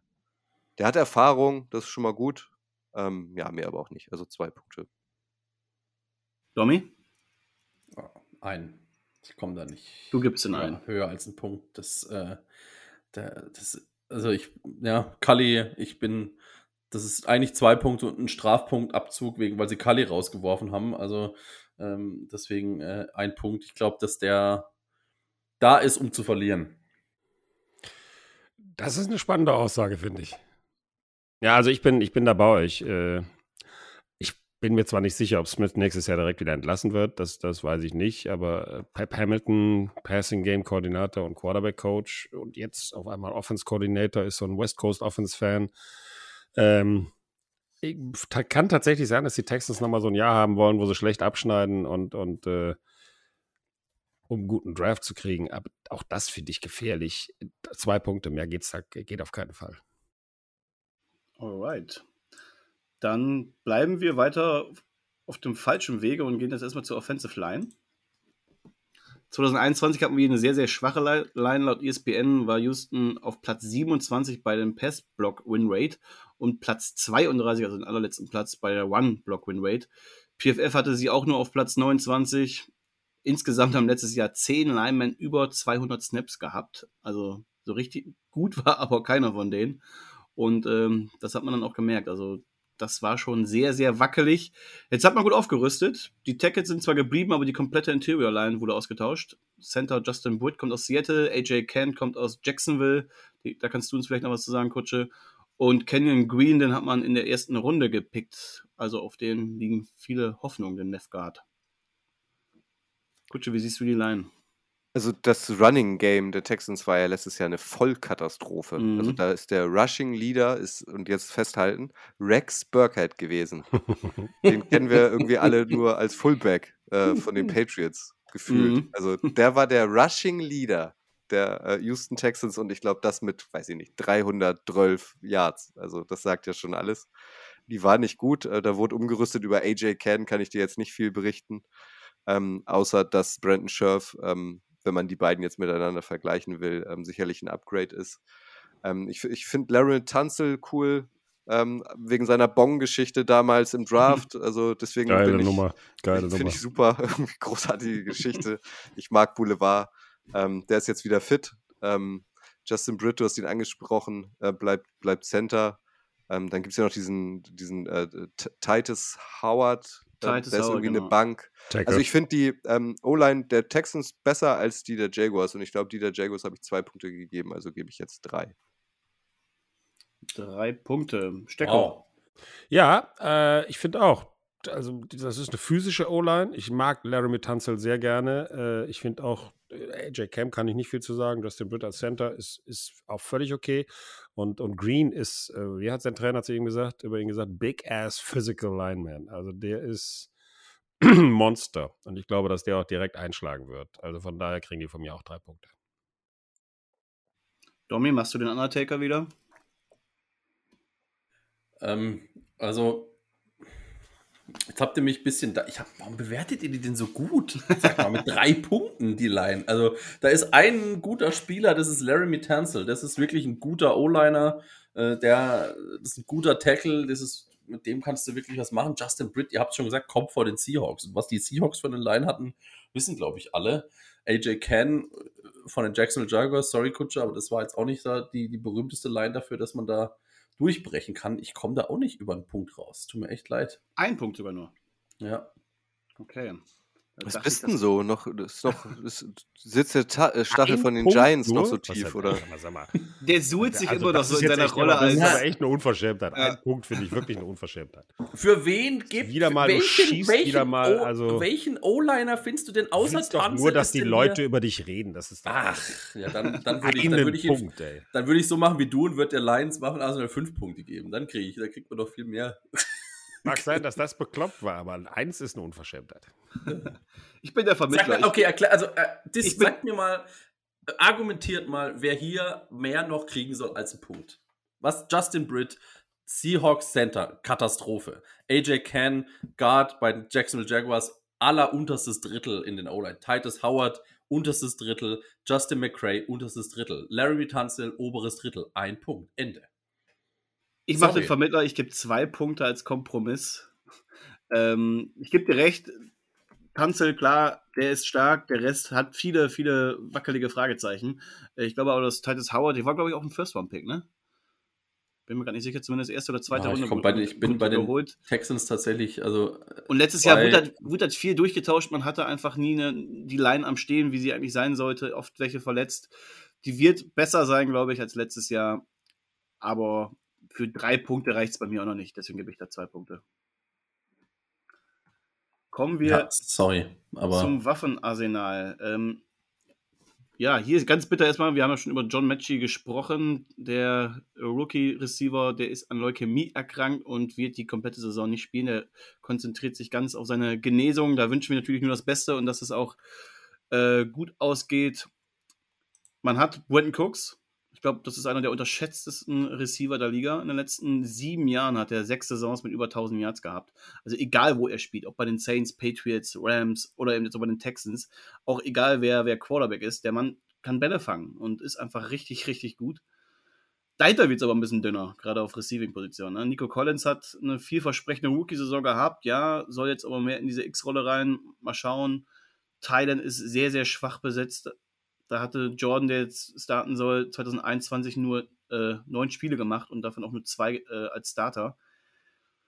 Und das Backfield lacht mich auch nicht so an. Man hat also, Marlon Mack als Runner, Receiver, Wax Burkhead, wir haben ihn gerade schon angesprochen, äh, Rushing Leader letztes Jahr. ja, man weiß bei Mac nicht, wie viele nach dem Tank hat. 2020 ist ja komplett ausgefallen und 2021 war halt gar kein Faktor mehr bei den Colts. Hat nur sechs Spiele gemacht. Ich also glaube, Fantasy-Fans sollten sich auf Damon Pierce, den, den Rookie, äh, konzentrieren. Ich glaube, dass der da relativ früh eine Starting-Rolle übernehmen kann, aber sonst. Also, abgesehen von Brandon Cooks, sehe ich da echt nicht viel. Also jetzt bin ich auf, jetzt bin ich auf eure Bewertung gespannt, liebe Leute. Also. hm. Starte du doch mal. ja, du hast es gesagt, Brandon Cooks. Ja, und danach, also das ist, das, guckt mir, also ich, das ist eine Truppe, die soll verlieren, ja. Das ist eine Truppe, die verlieren soll. Die soll einen möglichst hohen Pick holen. Lovie Smith soll die ein bisschen coachen.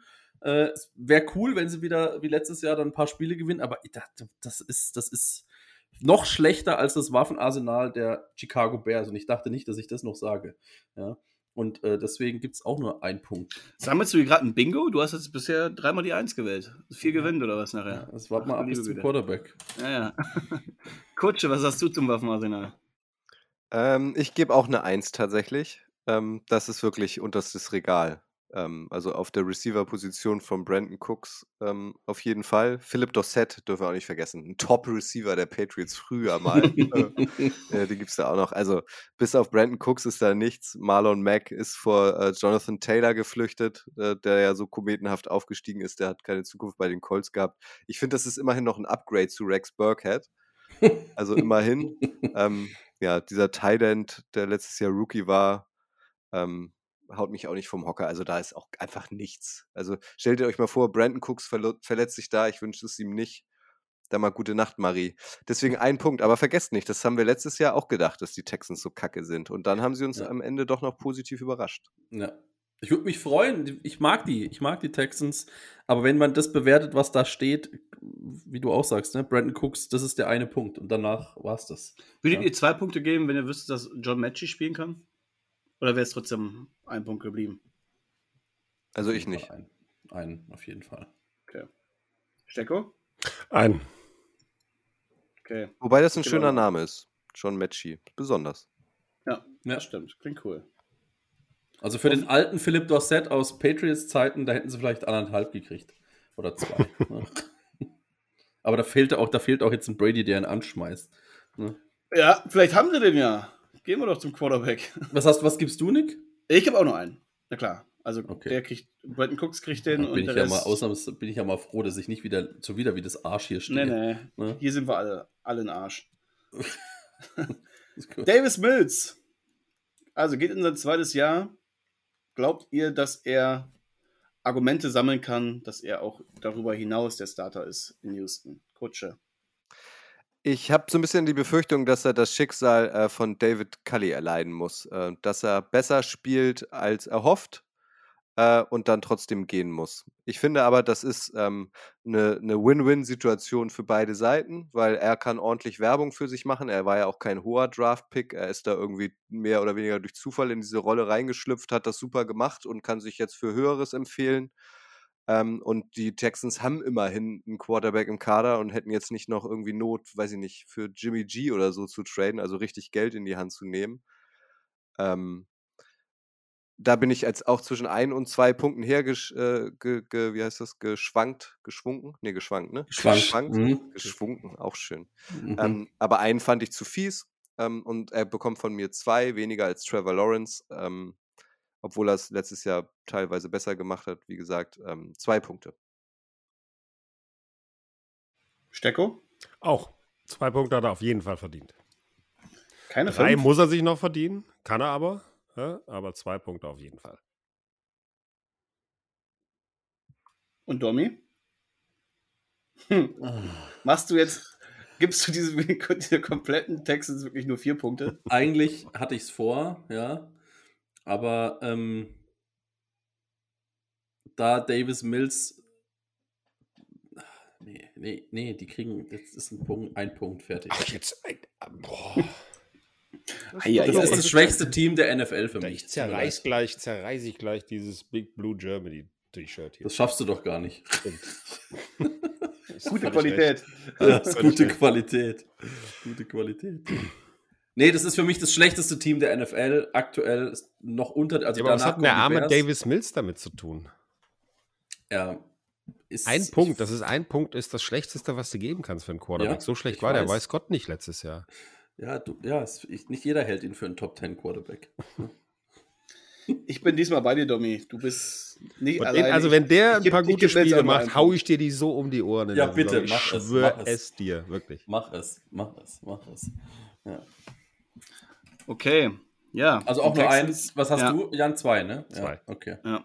Die Texans sehen nicht gut aus auf dem Papier, Du aber Kutsche, nicht du, hast es, Team, du, oder? du hast es schon gesagt, Kutsche, äh, die haben letztes Jahr schon überrascht und wurden auch ja nicht letzter in der Division.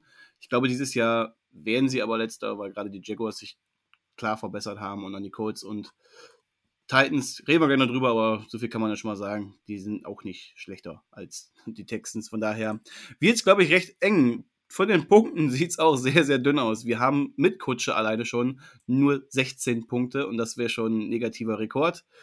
Insgesamt kommen wir nur auf lächerliche 12 Punkte. Wow. Das Das, ist schon sehr- ist, Das ist schon sehr pessimistisch. Das ist mit ganz großem Abstand. Aber hart, oder? Also, ich finde, das, das ist so ein. Paradebeispiel, wie man so ein, so ein Franchise runterwirtschaften kann. Also, wie Ja. gesagt, mit JJ Watt waren die, oder, oder auch natürlich äh, hier, man, den Namen haben wir bisher zum Glück noch nicht genannt. Es tut mir leid, dass er jetzt fällt, das erste Mal bei dieser Franchise. Mit, ich meine, die hatten auch Deshaun Watson. Ja. Sportlich war der ja schon stark.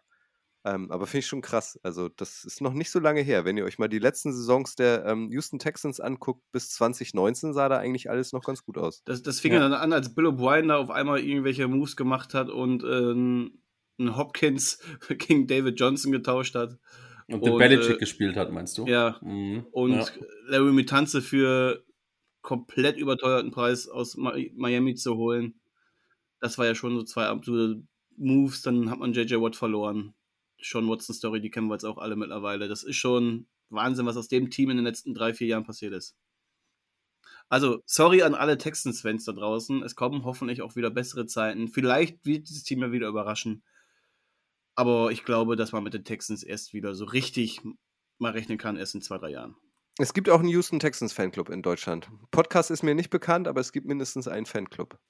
Also, falls ihr euch jetzt berufen fühlt, Texans-Fans zu werden, ähm, da gibt es schon eine Anlaufstelle. Ja, wenn ihr ein wenig masochistisch veranlagt seid, dann geht dahin. die Indianapolis Colts, die haben letztes Jahr mit 9 zu 8 knapp die Playoffs verpasst, hätten ja eigentlich am letzten Spieltag nur noch gegen die Jaguars gewinnen müssen und wären dabei gewesen. Sie haben es aber versaut im Persona Carson Wentz. Äh, und der ist jetzt deswegen weg, kann man glaube ich sagen. Äh, man hat ein Upgrade geholt in Matt Ryan. Man hat ja davon profitiert, dass die Falcons im Poker um Deshaun Watson dabei waren.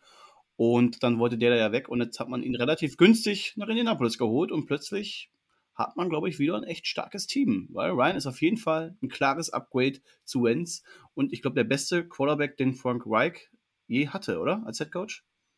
Kutsche, was sagst du? Also, Matt Ryan ist definitiv ein Upgrade zu Carson Wentz. Ähm, wer ist es aber nicht in den letzten zwei Jahren?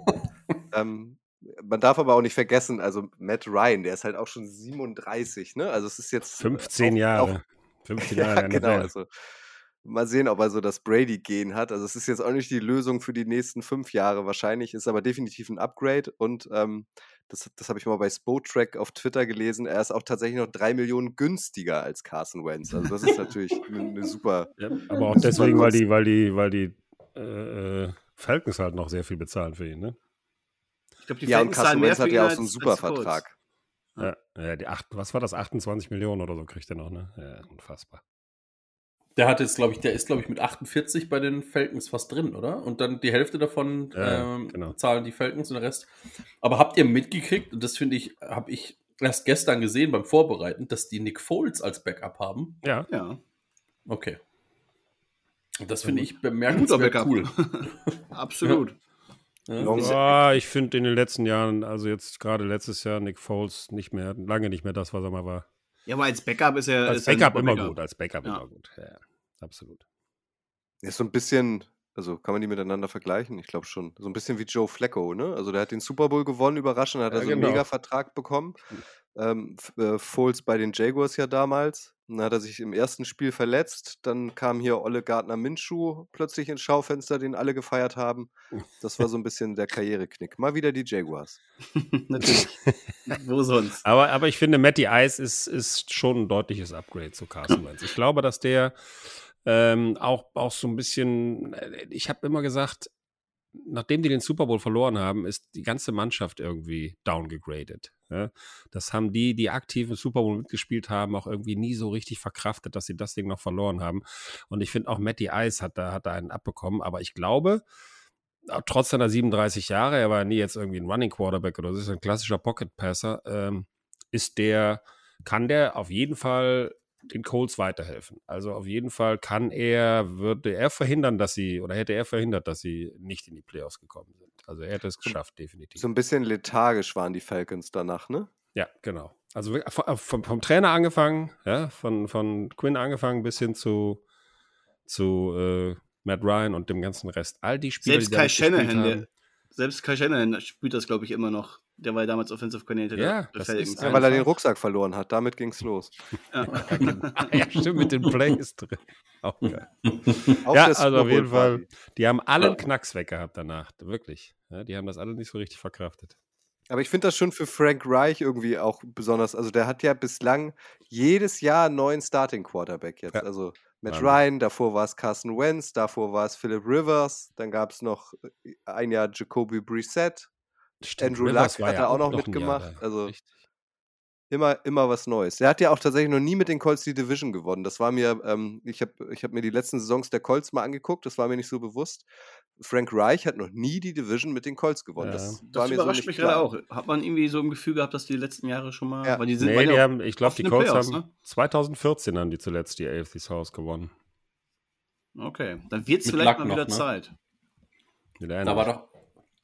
Ja, aber wird man denken, oder? Also Ja, klar, genau. Total, Ja. total. klar haben die die Division mit Frankreich gewonnen, haben sie aber Ja. nicht, tatsächlich. Ja. Ne, die Titans haben da eine kleine Vorherrschaft eigentlich aufgebaut, ne? Und dann, äh, äh, da, die haben die es gut gemacht und dann gab es ja mal noch eben die, die äh, ja, äh, Moment, die Texans hatten ja auch noch ein geiles Jahr dazwischen. Jetzt wird Und die Jaguars genau. auch. Ja, Aber die Jaguars ein bisschen so- Blake Bortles ja auch, genau. gelten so ein bisschen, oh Gott, das ist jetzt böse, aber so ein bisschen wie die Browns. Also die werden ja auch immer gehypt und am Ende sind die Colts dann doch eine Enttäuschung, so wie mit diesem unterirdischen Spiel am letzten Spieltag gegen die Jaguars, wo sie es in eigener Hand hatten und dann so versagt haben. Ja. Ja, stimmt schon. Ich meine, weil die Umstände halt eigentlich immer ganz gut sind. Die haben eigentlich immer ein super Team, aber der Quarterback hat in den letzten Jahren gefehlt. Und vielleicht hast du jetzt mit, mit Ryan dieses nötige Upgrade, weil das ist er ja auf jeden Fall. Es ist jetzt kein, nicht die absolute Elite. Dafür war der die letzten ein, zwei Jahre auch individuell zu schwach. Aber die Umstände in Atlanta waren auch nicht mehr gut. Ne? Und jetzt kommt ja dahinter eine, ich meine, man kann es ja schon mal ein bisschen spoilern, hinter eine Bomben-O-Line. Hat, glaube ich, ganz gute, gute Play, Playmaker in der Offense. Ich glaube, dass der da auch nochmal richtig aufblühen kann. Glaube ich auch. Ich glaube, das ist, ich hoffe nicht, dass es ähnlich wird wie mit Philip Rivers. Das war ja so ein ähnliches Konstrukt. Ja. Und da haben sie auch so einen abgehalfterten Quarterback von den Chargers da geholt. Äh, dies find, ich finde die sehr ähnlich, die beiden. Ja. Ähm, wobei ich Matt Ryan jetzt noch stärker einschätze als Rivers, Genau, als sie ihn geholt genau. haben. Ne? Also der ist noch ein bisschen besser in Form. Ähm, und ich mag den auch mehr. Philip Rivers kann ich allein schon wegen seinem Wurftechnik nicht leiden. Äh, aber ähm, Matt Ryan, finde ich, äh, passt da eigentlich, der passt da irgendwie auch gut rein. Das, das sieht total stimmig aus. Aber eine Also- totale Parallele zu den Jaguars, sie geben halt auch lieber Geld für Veteranen aus auf dem Free Agents Markt oder auf dem Trade Markt und ähm, ähm, ähm, draften keinen jungen Quarterback. Da haben sie offenbar noch nicht den richtigen gescannt. Ja. Mal schauen, ob Matt Ryan jetzt der Richtige ist. Wie viele Punkte bekommt ihr denn von euch? Kutsche, starte mal gerne. Ah, Matt Ryan finde ich total schwer. Ich schwanke zwischen drei und vier. Ähm, als leidenschaftlicher Fantasy-Spieler seit Jahren, der hat immer abgeliefert. Also allein deswegen kriegt er von mir äh, drei Punkte. Ähm, er hat den Super Bowl verloren, also auch wirklich auf höchst tragische Weise. Äh, das spricht jetzt auch nicht für ihn nach so einer hohen Führung. Wobei er Und natürlich spricht auch nicht für allein- seinen, und spricht auch der- nicht für seinen Spitznamen, ne? Ja, genau, er war da natürlich nicht der allein Schuldige. Ich gebe ihm, ähm, ah, ich finde es total schwer. Ich gebe ihm doch, ich gebe ihm drei Punkte. Okay.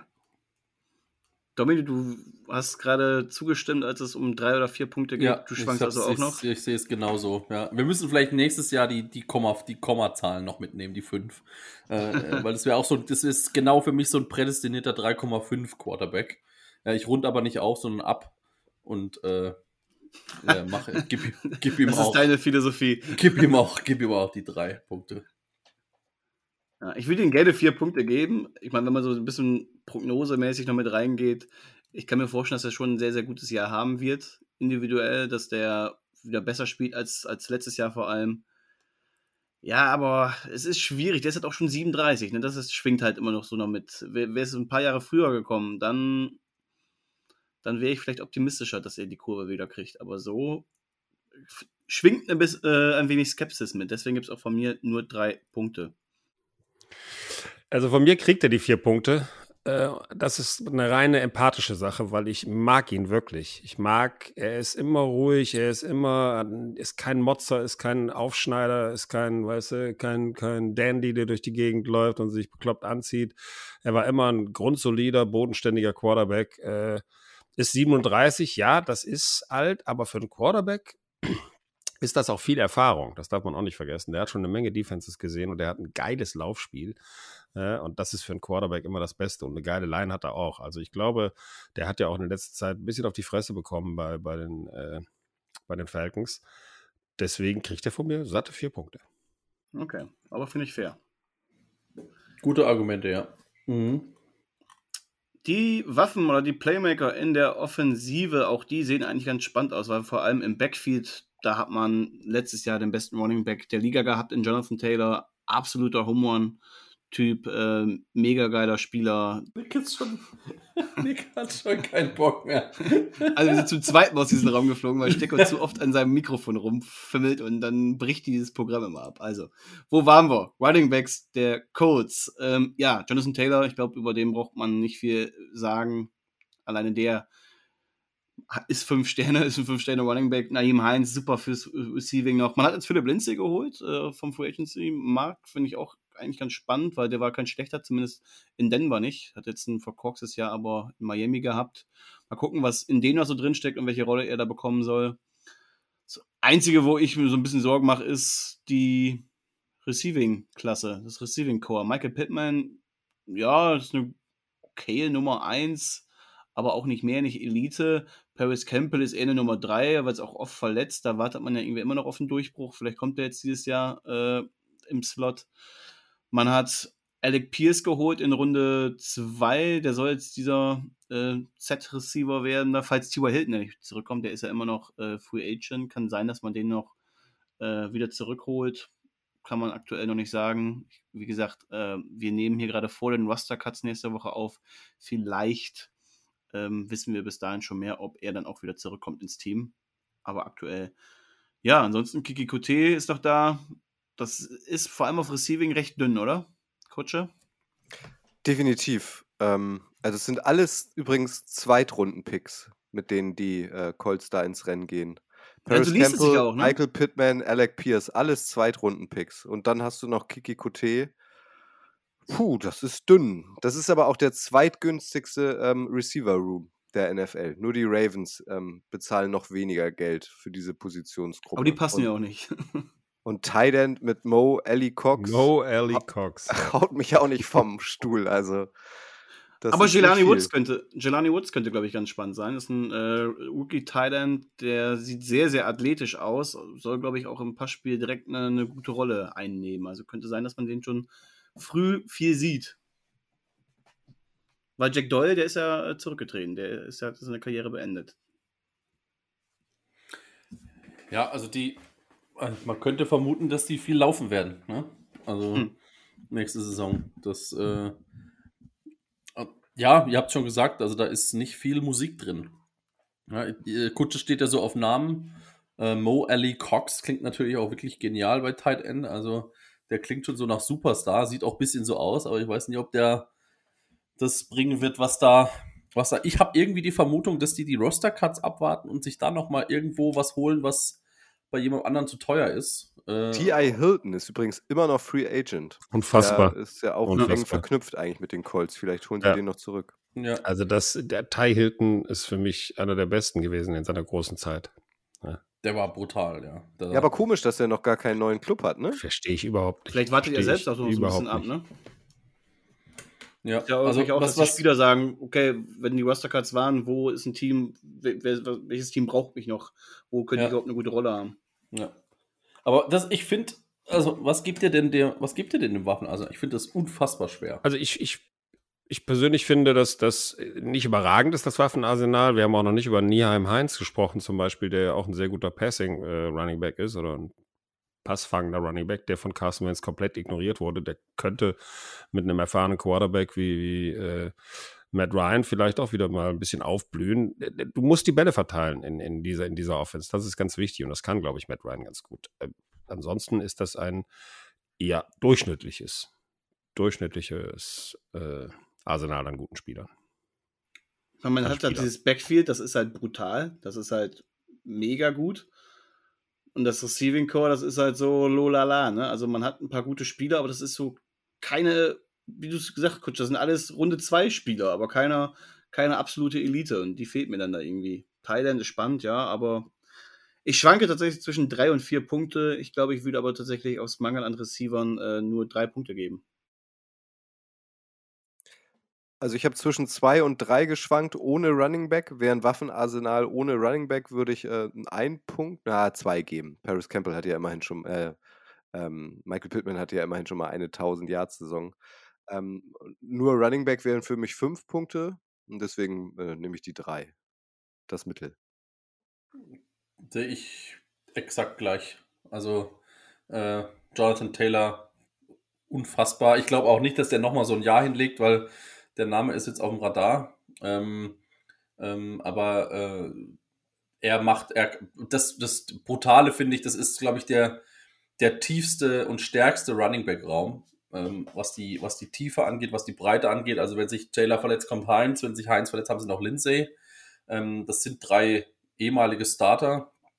Ähm, und die, der, der Wide Receiver Raum plus, ähm, plus die, den Tight End äh, gibt einen Punkt und, die, und der Rest so im Schnitt vier. Und wenn man das da so zusammenrechnet, komme ich auch auf drei. Also bei mir ist genauso wie bei Kutsche. Ich sage, Jonathan Taylor verdient einfach fünf Punkte und ich glaube auch nicht, dass der in der nächsten Saison schwächer wird. Äh, auf dem Radar haben heißt gar nichts. Also der Junge ist ein wahnsinns Running Back. Derrick Henry hat auch zwei Saisons nacheinander voll performt, äh, zweimal bester Running Back geworden. Das ist durchaus im Bereich des Möglichen. Die O-Line ist gut genug, um einen Run-Block zu machen. Ähm, und der Rest, wie gesagt, durchschnittlich. Aber von mir kriegen die gute drei Punkte. Okay, dann sind wir uns da schon mal einig und springen zur Offensive Line. Da hat man zwei Starter verloren. Mark Glowinski ist zu den Giants, der Right Guard, und Left Tackle Eric Fischer ist weg. Ähm, ja, Danny Pinter übernimmt ähm, auf Right Guard. Der hat jetzt in den letzten zwei Jahren nur vier Starts gehabt. Also mal schauen, man, man scheint ihm da zumindest zu vertrauen. Und diesem Coaching-Staff traue ich zu, dass sie gerade die O-Line gut einschätzen können. Auf Left Tackle hat man noch ein spannendes Duell, weil man hat da einmal Matt Pryor und den Österreicher Bernhard Leimann. Der wurde ja dieses Jahr in der Runde 2 gedraftet. Da geht es gerade darum, wer sich den Left Tackle Spot sichert. Der andere wird zumindest ein guter Rotationsspieler und wird da ein guter Backup sein. Also mal schauen, ob Reimann das da packt. Kann man die Daumen drücken. Sieht auf jeden Fall bisher ganz gut aus. Also der scheint ja schon ganz gute Eindrücke im äh, Camp zu machen. Oder was habt ihr bisher so gehört? Hast du Quentin Nelson erwähnt, schon den Namen? Ey, wundert mich Nein. auch, dass den noch keiner genannt hat. Genau. Also allein Quentin Nelson. Quentin ja, Nelson und sagt keiner, dass der mitspielt. Genau. Ich also der beste Guard der, beste Guard der NFL. Ja, ja. Allein der ist für mich ein paar Punkte wert. Super Typ, definitiv. überragend. Und die O-Line in Indy ist ähm, traditionell stark, also schon seit Jahren, schon seit Andrew Luck. Ähm, gehört, ist für mich immer eine Top 10 Unit irgendwie. Also ich gebe denen vier Punkte. Auch Braden Smith und Ryan Kelly darf man nicht vergessen. Also, ich meine, diese drei alleine sind schon echt eine sichere Säule für das Team und. Ja, Ryan Kelly oft verletzt, darf man auch nicht vergessen. Ne? Der ist das stimmt. Und wenn er spielt, dann ist er, dann ist er eine Bank. Ja. Der Center. Also ja, von, mir kriegen die, von mir kriegen die volle vier Punkte. Ganz easy. Also ihr werdet es nicht glauben, aber ich gebe denen fünf Punkte. Wow. Warum? Ähm, ist für mich ähm, mit, den, ähm, mit den Eagles, mit den Bucks, Bucks jetzt mit Jensen verloren, ähm, mit die beste O-Line aus der Liga. Also äh, die, die, die Interior Line, Nelson, Kelly und Print, äh, Pinter ist, ist für mich mit, mit selbes Niveau wie bei den Eagles. Ähm, wenn Kelly, ich gehe jetzt davon aus, dass alle spielen. Ähm, Quentin Nelson ist der beste Guard der ganzen NFL und ähm, ist für mich eine sehr runde Line. Klar könnte ich jetzt sagen, okay, Pryor oder Reimann da, aber äh, keinen perfekten Left Tackle, aber ähm, ich sehe die unter den ersten drei, vier Lines und deswegen gebe ich da fünf Punkte. Soll es auch mal ja. geben. Ich gebe nur vier Punkte, weil man hat einfach zwei wichtige Starter verloren und hat Fragezeichen bei den neuen. Also äh, gerade eben Danny Pinner, der hat noch nicht viel von sich zeigen können. Pinter. Left Pinter, genau, sorry. Äh, auch wenn Pryor oder Reimann spielen, auch das ist noch nicht ganz so, so solide, dass man sagen kann, okay, ich habe bei dieser O-Line gar keine Bauchschmerzen. Klar, die anderen drei, Nelson, Smith und Kelly, die sind, wenn sie fit sind, eine absolute Bank und äh, geben dieser Line auch einen gewissen Floor. Deswegen vier Punkte mit der Möglichkeit auf fünf sind, glaube ich, ganz gut. Ich Gehen finde, wir wenn wir über die Colts sprechen, Entschuldigung, muss zumindest einmal der Name Marcel Dabo fallen, oder? Ja, gerne, natürlich. Der Cornerback ist er. Oder wurde er als Safety mittlerweile da eingesetzt? Er trainiert zumindest auch als Safety dort, hat er erzählt. Ein Überathlet, also ja. Wahnsinn. Es wäre geil, wenn der eine Rolle spielt, finde ich. Ich finde, ja. bei den Colts muss man einmal sagen, dass da so ein deutsches Supertalent ist. Oder wie hast du den gesehen, Jan? Also, ich fand den großartig. Absolut, absolut. Äh, richtig geil. Also ich freue mich total für ihn und Colts ist auch ein geiles Team. Das, mit, die, auch wenn wir jetzt mal kurz über die Defense sprechen, die haben sich einen Gakwe geholt und Gilmore noch. auch zwei überragende Defense-Spieler. In so einer Defense spielen zu können, ist, ist mega. Wirklich. Freut mich total für ihn. Toi, toi, toi. Hat er auch verdient, hat er wirklich genau. verdient. Genau. Hoffen wir, dass er die Wester Cuts schafft oder zumindest dann im Practice Squad eine Chance bekommt und dann darüber. Oh, ich glaube, äh, der packt das. Zeitnah ins Team kommt. Ich glaube auch. Also der Practice Squad Platz ist ihm ja auf jeden Fall sicher. Das ist ja schon mal Stimmt. Cool. Ja. Genau, über das International Ich glaube, der ja. macht das ins Team. Ja, glaubst du? Hm? Ja, du weißt es nie hundertprozentig, aber. Nee, ich, nee, also, ja, ich. finde, er hat äh, alle, alle Anlagen dafür. Wirklich. Alright, da fehlt noch der Coach, oder? Genau, kommen wir zum Coach. Frank Reich ist, glaube ich, also für mich ist es einer der besten Playcaller der Liga. Gehört an, vielleicht sogar in die Top 5. Ich meine, der ist jetzt kein nicht so innovativ wie ein Shannon oder McVay und macht auch nicht so viele verrückte Sachen, aber was der jetzt Playcaller macht, das ist schon sehr, sehr gut. Muss nur aber jetzt auch endlich mal Erfolge liefern. Ne? Er hat jetzt seinen, seinen Quarterback, glaube ich. Jetzt gilt, wenn die Colts jetzt kein gutes Jahr haben, dann kann es auch mal irgendwann für ihn unangenehm werden. Aber mal sehen. Wie, wie findet ihr denn, Kutsche?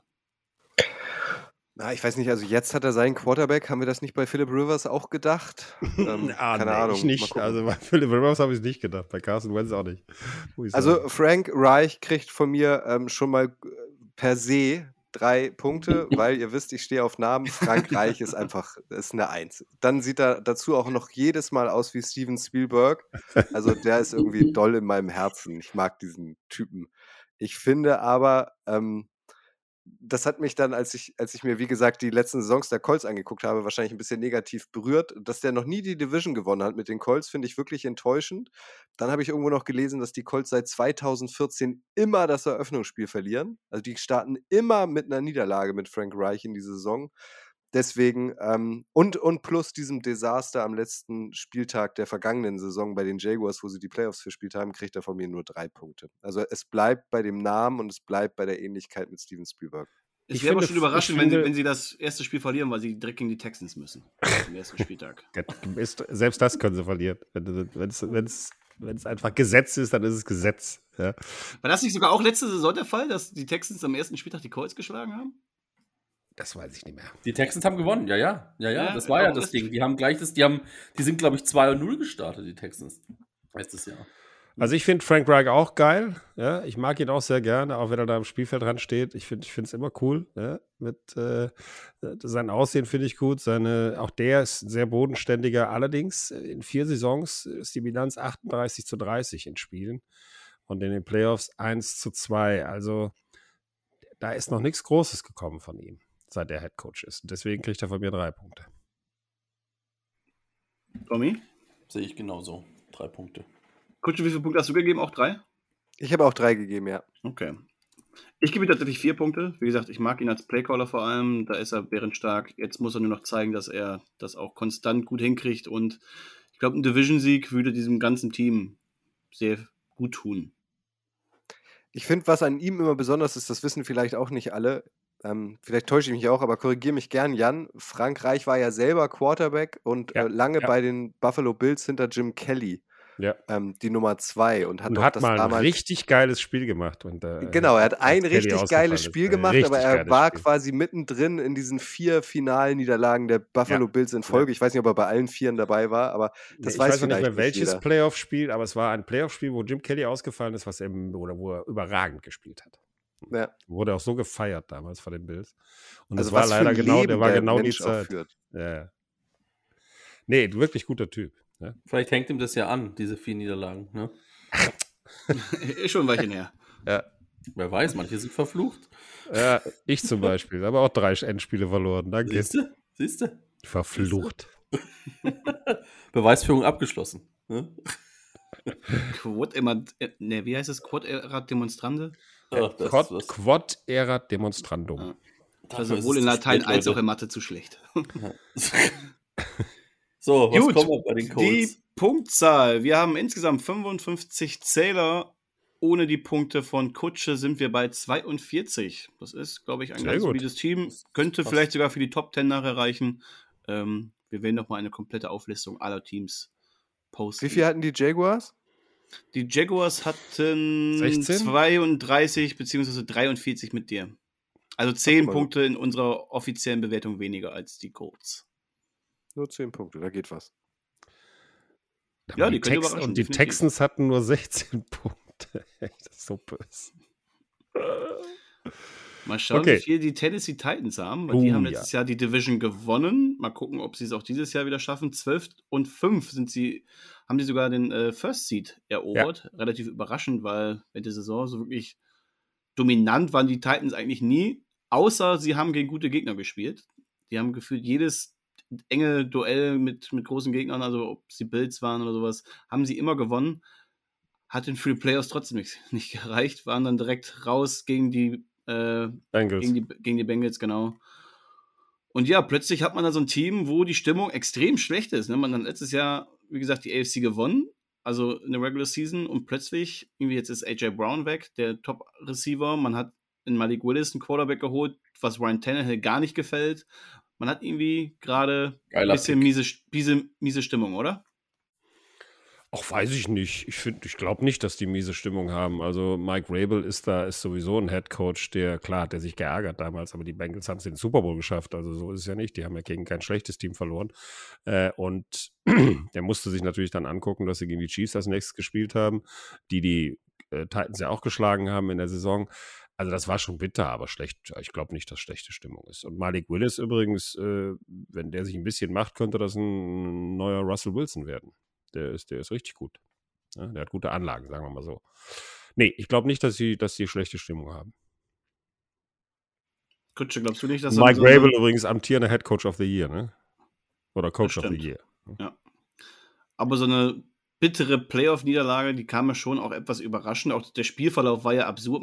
Ich meine, wie oft hat man äh, Burrow damals gesackt, dass du dieses Spiel verlierst? Das war ja sogar historisch mit so, solchen Zahlen.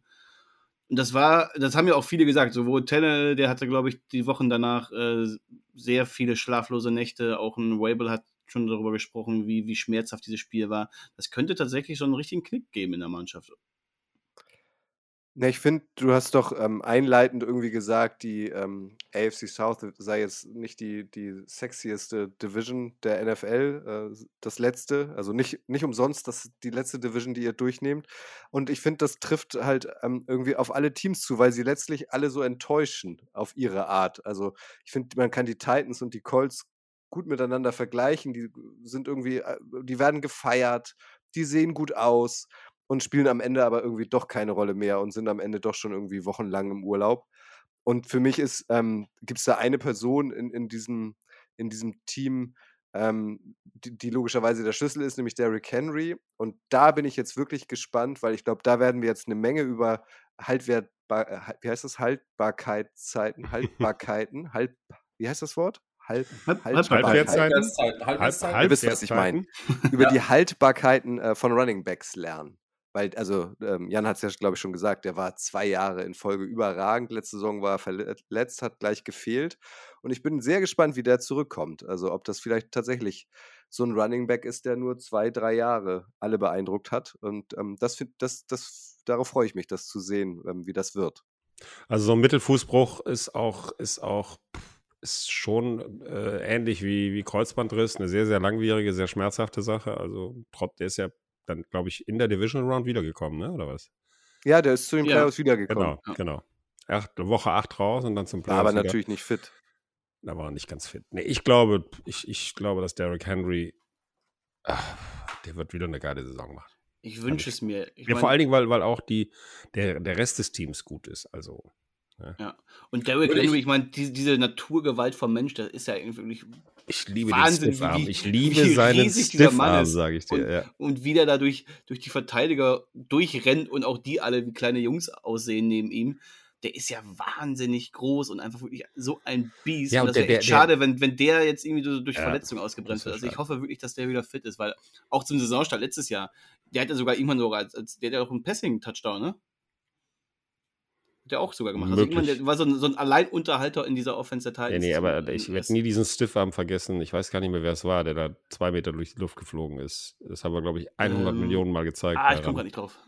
Ist auch egal, auf jeden Fall. Äh, Derrick Henry, geiler Typ. Der, der, sieht immer aus, wenn er schleichen würde. Also der ist so, ist jetzt kein athletischer Sprinter, finde ich, weißt du, der, der wie so ein 100-Meter-Läufer mit hohen Knien da durch die Gegend, der, der, aber der ist auch schnell. Ja, der ist nicht Stiffan, so war der nicht gegen Josh, gegen Josh Norman? Ja. Ja, ja. Ich würde euch kurz eine Frage stellen. Wen würdet ihr nehmen in Fantasy? Ihr seid dran und müsst wählen zwischen Christian McCaffrey und Derrick Henry. Auf jeden Fall Derrick Henry, weil McCaffrey ist nach dem zweiten Spiel raus. Ja, aber da sind wir doch wieder beim Punkt. Also ich weiß nicht, wie es euch geht. Ich mag die Position des Running Backs sehr gerne. Also mhm. die sind ja wirklich verrückt. So, und was, keine Ahnung, vor sechs Jahren haben wir alle Livian Bell gefeiert. Vor vier Jahren haben wir alle Christian McCaffrey gefeiert. Äh, vor drei Jahren haben wir alle Saquon Barkley gefeiert. So, und die spielen alle gar keine Rolle mehr. Und stellt euch mal vor, dass ich wünsche es ihm nicht, das passiert mit Derrick Henry auch oder in zwei Jahren mit Jonathan Taylor auch. Also es wäre doch irgendwie schade, ähm, wenn tatsächlich diese immens wichtige Position im American Football ähm, äh, nur noch so kurz eine Rolle spielt und dementsprechend auch viel zu günstig ähm, eingekauft wird. Das, das ja, ist das Schlimme ja daran. Werden, genau, ne? Nein, aber das ist genau das Schlimme daran, weißt du, du wirst Running Back und, und bist ein richtig geiler Running Back und in dem Moment, wo, wo es um Vertragsverlängerung geht, schmeißen die dich raus und holen sich einen neuen jungen Running Back, ja? weil sie sagen, wieso, da kriegen wir einen College-Jungen, der, ist, der, ist, äh, der kostet uns gar nichts und kann genauso gut einschlagen wie du. Vielleicht jetzt nicht bei den allergrößten, aber äh, das passiert halt sehr oft. Running Backs sind sehr undankbare Position tatsächlich. Ja. Du machst zwar scheiße, Kohle, also, aber du machst halt nicht diese Riesenkohle haben wir vorhin auch drüber gesprochen. Nicht fair, die Jaguars haben in der ersten Runde einen Running Back genommen. Also wie, für, wie verrückt die ja, Teams genau. mittlerweile gehalten werden, weil sie einen Running Back in der ersten Runde nehmen. Entschuldigung. Er hat Glaubt ihr, dass, dass, dass, das dass die Qualität so dann runtergeht langfristig auf der Position? Ich meine, weil viele College-Spieler, die, die, die, sagen doch, nee, nee, ich, ich werde Receiver, weil die haben gesehen, was die da gerade alle verdienen. Da will doch keiner mehr auf, als Running Back agieren, oder? Weiß ich nicht. Ich glaube, in Running Back wirst du irgendwie reingeboren, schon auf der Highschool. Das ist, äh, der Trainer guckt dich an und wenn du einer bist, der den Kopf gut runter nimmt, die Schultern nach vorne und der auch noch sich vielleicht ein bisschen bewegen kann und schnell ist und athletisch, dann wirst du Running Back. Also es ist auch eine geile Position, ehrlich gesagt. Ich habe damals meine, meine, in Anführungsstrichen, Football-Karriere als Fullback gestartet. Ja? Und das war, das, ich habe das richtig, ich mochte das total gerne. Ich bin zwar selber nicht mit dem Ball gelaufen, aber es war einfach geil, mit fünf Meter Anlauf in jeden Typen reinlaufen zu können. aber es ist halt auch eine schmerzhafte, eine sehr schmerzhafte äh, Position.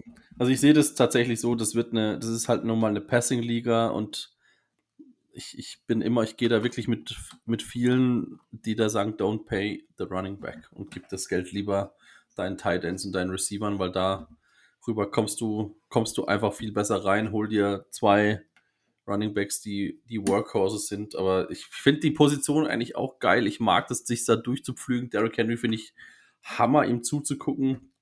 Diese damals auch dieser, dieser unfassbare Run von Marshawn Lynch. Also Running Backs sind schon absolute. Earthquake. Ja, sind absolute äh, Showmans und so. Das macht auch wirklich Bock, die anzugucken. Aber ich sehe es halt einfach so, dass die, dass die, ja, äh, not for long, drei Jahre und dann ist es im Schnitt, was es dann schon. Jetzt das ist sogar stimmt, Frank Gore in Rente gegangen. Ja. der alte Mann. Der hat aber lang gespielt. Der hat wirklich lang gespielt. Nein, aber ich finde, als, als Quarterback äh, ist es einfach unfassbar leichter, wenn du ein gutes Laufspiel hast, als wenn du kein gutes Laufspiel hast. Ja? Weil du einfach genau weißt, dass der Gegner sich kann sich nicht nur auf den Pass einstellen, sondern du hast immer noch diesen geilen Running Back und das dann wird es schwerer, jemanden in der Doppeldeckung zu nehmen, einen guten Receiver oder also du hast viel mehr Freiheiten als Quarterback und du kannst die Jungs noch als Receiver rausschicken. Also das ist schon. Aber umso erstaunlicher, dass die Buffalo Bills dann als ähm, der Super Bowl Contender gelten, oder? Die ja schon seit Jahren kein Parade äh, witzig haben. Die haben nur ja. jetzt einen geholt im Draft. Na, jetzt. James Conner. Genau. Äh, James Cook ja, aber es ist tatsächlich so. Aber es gibt auch, die Patriots haben ja auch äh, ihre Runningbacks fast, fast mehr als Receiver eingesetzt. Die haben zwar immer mal wieder einen ganz guten gehabt, aber Runningback war bei den Patriots nie eine, eine, eine überragend besetzte Position und die haben trotzdem diese sechsmal den Super Bowl gewonnen. Und das ist auch eine Position, die viel über Scheme kommt, ne? wo du halt viel freischaufeln kannst durch die Offensive Line. Das ist, das ist wirklich schwierig, immer einen Running Back also nur den Running Back zu bewerten, ohne, ohne die Umstände, genau wie es halt beim Quarterback oft ist. Aber Apropos, wir sind ein bisschen abgedriftet. Ab, ja, genau, apropos Quarterback. nee, lass uns erstmal bei den Waffen bleiben dann jetzt, weil wir haben jetzt schon über Henry viel okay. gesprochen. Äh, AJ Brown, die Nummer 1 Receiver, der ist weg, der wurde zu den Eagles getradet. Also man wollte ihm nicht den dicken Vertrag geben, den er haben wollte. Das heißt, man hat sich dann First Round Pick geholt und hat den direkt in ähm, Traylon Burks investiert. Was ich komische Move fand, weil das ist halt ein komplett ähnlicher Typ wie Brown. Also eins zu eins, äh, auch optisch sehr ähnlich. Da wird es sehr, sehr schnell zu vergleichen kommen, wo Burks schon Probleme haben wird. Also wenn der da nicht überzeugt, dann ist er schnell in dieser Bastschublade. Das wird schwierig. Man hat aber auch Robert Woods geholt von den Rams. Ähm, ist allerdings ja. ein ganz anderer Spielertyp als Brown. Ne? Mehr so dieser Possession Receiver, kein Speedster. Das heißt, äh, mal schauen, wie, wie sie den da einsetzen. Aber den jetzt mit, mit Brown zu vergleichen wäre, wäre glaube ich, ein bisschen krumm. Ansonsten, danach wird es halt schon ein bisschen dünn. Ne? Du hast im Slot hast du Westbrook Ikine. Schwer ja, einzuschätzen. Halt, genau. Aber sie haben ja auch, sie haben ja auch einen Rookie geholt noch, äh, mit Kyle Phillips auf der Position. Also mal sehen, wie der einschlägt. Ja. Ja, und vor allem, man darf auch nicht vergessen, also Robert Woods kommt aus einer ACL. Ja, also keine Ahnung, das, wie ne? fit der sein wird. Mhm. Traylon Burks, weil, äh, weil du sie verglichen hast mit AJ Brown, kostet halt nur ein Zehntel von AJ ja, Brown. Ja, also dem wollten sie halt keinen großen Vertrag geben und dann haben sie seinen Prototypen im Draft genommen, der aber sofort funktionieren muss. Äh, und dann, ja, du hast ihn angesprochen, dieser weltberühmte Nick Westbrook Ikene, wer kennt ihn nicht? ja, aber sie haben sich auch mit, mit Austin Hooper einen wirklich guten, verlässlichen Thailand geholt. Ja? Finde ich. Der und äh, Geoff Swaim ist auch noch ein guter. Ich weiß, den Rookie kann ich noch nicht einschätzen. Geiler Name. Shigosium. Nee, Shigosium. Shigosium. Okongfu. Nach drei Schnäpsen geht er besser. ja. Gehen wir schnell hin.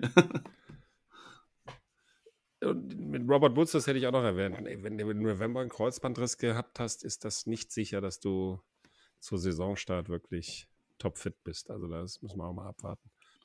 Sie haben aber auch für, für Derrick Henry, für den Fall, dass er verletzt wird, haben sie reagiert und haben Hassan Haskins geholt, der auch sehr ähnlich zu, zu Henry ist, auch von seinem Spielertyp auch Big Body-Typ.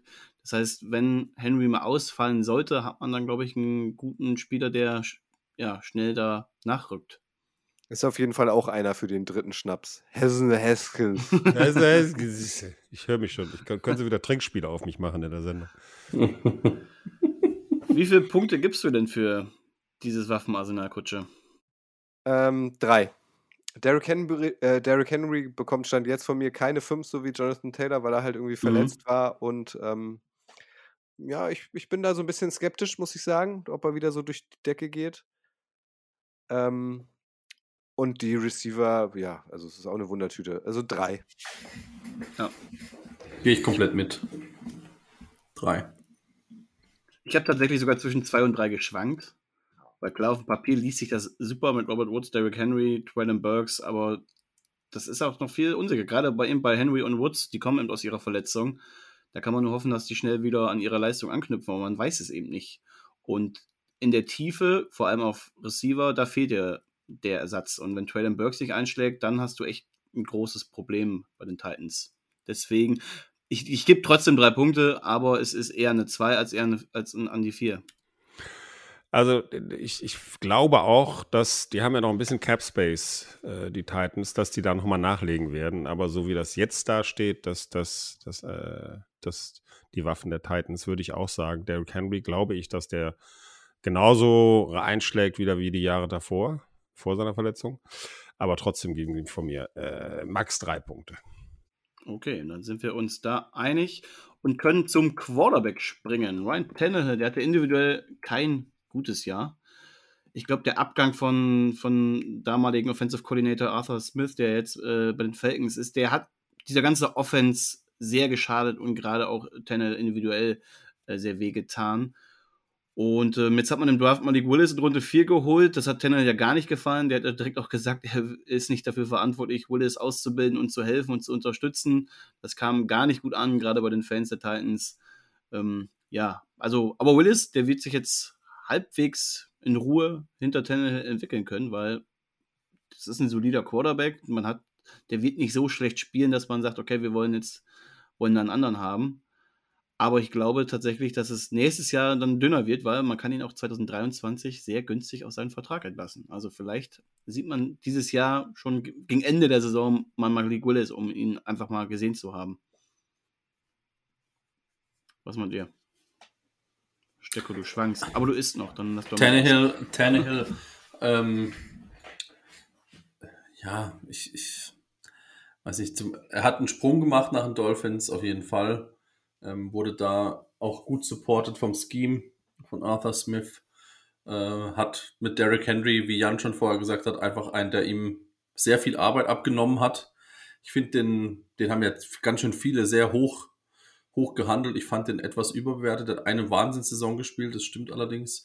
Ähm, aber das ist für mich ein absoluter, ein absoluter Dreier-Quarterback. Also die auch eine prädestinierte Durchschnittsquarterback. Der, mit dem holst du halt keinen Super Bowl, ne? Also äh, sehe ich nicht. Also wenn er einen richtig geilen Tag hat, ja, dann, dann kann man mit ihm auch einen Super Bowl gewinnen. Da kommen wir wieder zu den Jungs wie Joe Flacco und Nick Foles. Ähm, aber ich finde auch, dass der zu schnell, zu sehr gehypt wurde, weil er klar war er besser, deutlich besser als bei den Dolphins, aber ich finde auch nicht, dass er, dass er jetzt die Offense da so wahnsinnig positiv beeinflusst hat. Also Ryan Tannehill wurde gut behandelt, gut aufgebaut. Ja, Arthur Smith hat ihm, hat ihm das Selbstbewusstsein gegeben, was er vorher bei den Dolphins nicht gekriegt hat. Äh, und der macht durchaus gute Spiele, aber ich sehe den auch als durchschnittlichen Quarterback. Also der wäre bei mir irgendwo in der Mitte im Ranking, wenn es um die NFL-Quarterbacks geht. Kutsche, wer war für dich, Tendenz zu Platz 12, 11 oder so. sorry, ähm, Kutsche, wer war für dich die letzten drei Jahre für den Erfolg, wenn man so nennen will, der Titans mehr verantwortlich? Tannehill oder Henry? Derrick Henry. Also ich, ich gehe da mit Jan. Also Durchschnitt. Mhm. Nenne ein Wort zum Namen Ryan Tannehill. Durchschnitt. Genau. So. Kirk Cousins. Also das ist, das sind klassische Ja. drei Sterne für mich. Aber der verdient ja auch 29 Millionen Dollar. Also der muss sich doch auch kneifen und sagen, ey, wie habe ich das denn eigentlich hinbekommen, oder? Ohne Scheiß.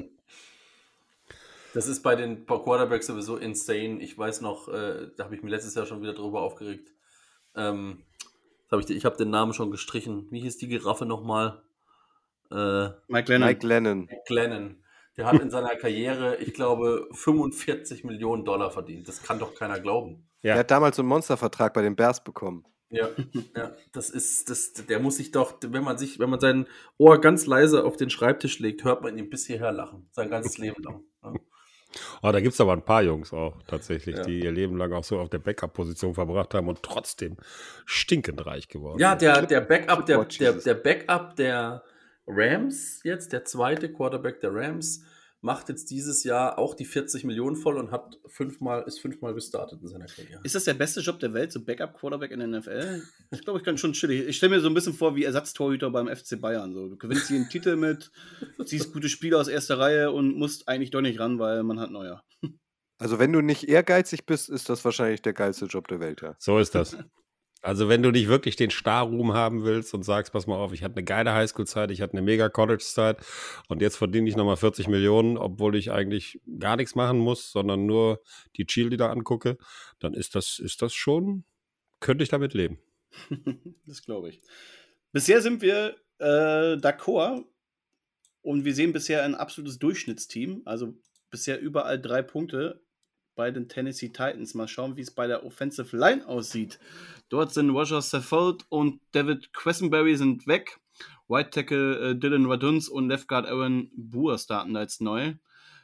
Im äh, Draft hat man noch Tackle Nicolas Petit Frere äh, für die Tiefe geholt. Ich weiß nicht, ob ob- Der ist geil, ne? Kleiner das- Bruder. Ist es ein Franzose? Ich weiß es nicht. Petit, Petit Frère, das ist doch, das heißt, Petit Petit Frère. Frère heißt Bruder und Petit heißt klein, das heißt kleiner Bruder als Nachname. Ah, okay. Oder Fun Fact. Frère, Frère heißt das hier, das von diesem Frère Jacques, Bruder Jack. Ja. Ja, Drittrunden. wichtig wird für die Titans auf jeden Fall, dass, ähm, wie heißt er? Wo habe ich sie stehen? Taylor Lewan äh, wieder ein gutes Jahr haben wird, weil der hatte zwo- äh, 2020 einen Kreuzbandriss und ja, letztes Jahr sah das noch gar nicht wieder gut aus, als der zurückkam, hatte viele individuelle Fehler, auch viele Strafen für ihn, äh, was relativ unüblich ist und da kann man nur hoffen, dass da der Staub wieder runter ist. Insgesamt aber eine Line mit sehr, sehr vielen Fragezeichen, oder? Ja, auch Ben Jones ist jetzt schon 33 Jahre alt, was auch nicht wirklich jung ist für einen Linespieler. Klar, als Linespieler kannst du schon lange machen. Insgesamt finde ich auch diese O-Line, äh, Isaiah Wilson, wenn du den anguckt, ist der First-Round-Pick von 2020, bisher ziemlich gefloppt. Ja? Und der Rest, ja, Tyler LeVon war auf jeden Fall ein großartiger Linespieler. Kann er vielleicht auch wieder werden, aber ähm, ich sehe die mehr auch, auch da sehe ich die mehr im Durchschnitt. Isaiah Wilson ist doch gar nicht mehr im Team, oder? Ist der nicht Nee, der ist nicht mehr da. Mhm. Ach, das stimmt, ja, aber klar, der, ist, der spielt sogar gar nicht mehr in der NFL. Richtig, der ist ganz raus. Nee, den haben wir sogar die Giants mal geholt. Als First-Round-Pick und, jetzt haben spielt er gar nicht auch mehr. und haben Ja, ihn auch wieder gnadenlos versenkt. Er hat gesagt, der ist so un, der ist so unmotiviert, das ist eine Ja. Katastrophe. Also Ja, das ähm, zum Thema ich, Ehrgeiz, ne? Ja, und ähm, den, also ich finde die Line tatsächlich echt schlecht. Ja, also das ist jetzt noch nicht unterstes Regal, aber das ist auch wirklich nicht viel besser. Äh, Ich gebe denen maximal zwei Punkte. Kutsche, bist du optimistischer? Nee, ich habe auch, ähm, ich würde auch zwei Punkte geben. Die, die, die Line der Titans war nicht gut und wird nicht besser sein. Sticko, wenn du jetzt auch nur zwei Punkte gibst, dann sind wir bisher komplett gleich, alle vier. ja, tut mir leid, aber mehr als zwei gebe ich denen noch nicht. Okay. Ja, ich gehe auch bei zwei Punkte. Es liegt viel auch an Liwan, wenn der, wenn der nochmal jetzt wieder besser spielen kann. Aber auch der Rest ist zu wackelig. Deswegen nur zwei Punkte und das ist gerade für das wichtige Laufspiel der Titans, äh, könnte das schon entscheidend sein. Ne? Also gerade im Duell mit den Colts, wo wir ja gerade schon sehr optimistisch waren in vielen Bereichen, gerade was die Offensive Line angeht, das könnte hier so ein entscheidender Tiebreaker sein zwischen den beiden Teams. Der Coach, Mike Wabel, du hast ihn vorhin schon angesprochen, Stecko, er ist äh, Coach of the Year letztes Jahr, ist ein super Coach, sowohl auf dem Platz als auch neben dem Platz, ist, glaube ich, vom Typ her sehr, sehr cool, beliebt beim Team, war ja auch früher Linebacker, äh, auch bei den Patriots sehr erfolgreich. Wer die Brady-Doku noch nicht gesehen hat auf Disney Plus, der äh, kann sie mal schauen, da spielt Mike Wabel auch noch äh, in ein, zwei Folgen eine größere Rolle.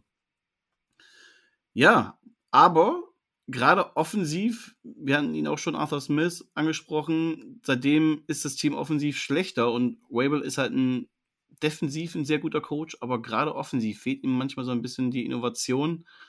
Da muss sich auch Offensive Coordinator Todd Downing äh, ordentlich steigern, um dieses Team wieder auf Vordermann zu bringen. Ja, aber man kann ihm ja auch Zeit geben, oder? Der geht jetzt in sein zweites Jahr. Sie haben den ähm, OC immerhin nicht direkt gleich wieder ausgetauscht. Ähm, ich finde Mike Rabel, also äh, ist so ein bisschen wie, wie Frank Reich. Also wenn man sich das Leben mal anguckt, irgendwie ein, ein super erfolgreicher Spieler als Linebacker unter Bill Belichick. Und dann ist er quasi direkt Coach geworden. Also der ist ja auch mit ganz wenig Anlauf nur dann wieder als Coach in die NFL zurückgekommen, gewinnt enge Spiele, ist so ein Players Coach, ist glaube ich knapp 50 oder so, also auch noch sehr jung ich finde den cool. Also ich glaube äh, nicht, dass die O-Lines am Ende den Ausschlag geben, ähm, was den Division-Sieg angeht, sondern die Head Coaches und da sehe ich Mike Rabel vor Frank Reich und deswegen kriegt okay. er von mir vier Punkte und deswegen gewinnen die Titans auch wieder die Division. Bei mir wäre es andersrum. Ich hätte Frank Reich vor Mike, Rabel.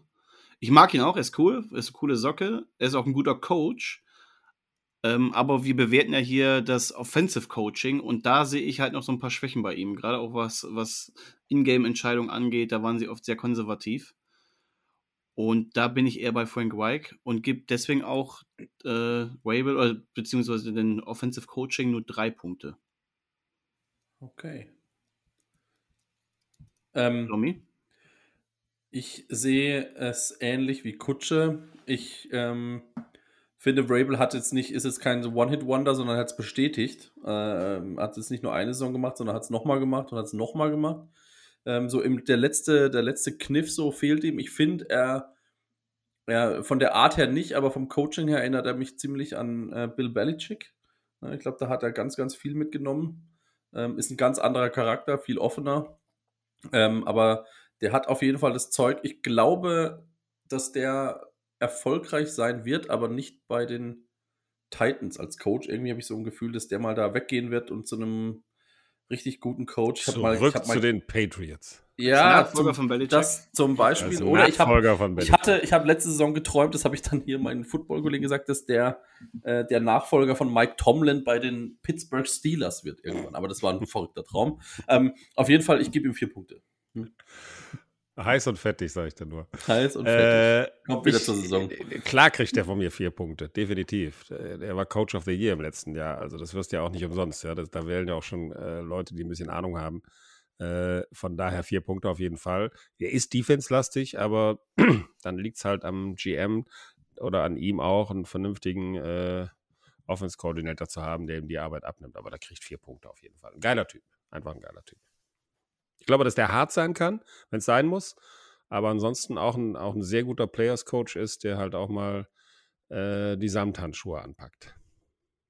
Aber so länger ich drüber nachdenke, ähm, also Mike Rabel zurück zu den Patriots als Nachfolger von Olle Bill, das wäre doch so klassisch NFL, Geil, oder? oder? Das wäre wär doch ja. so klassisch NFL. Ehemaliger ja. Linebacker, Super Bowl Champion, ja. dann, dann war eben ein paar Sporen abgeholt bei den Titans und dann zurück.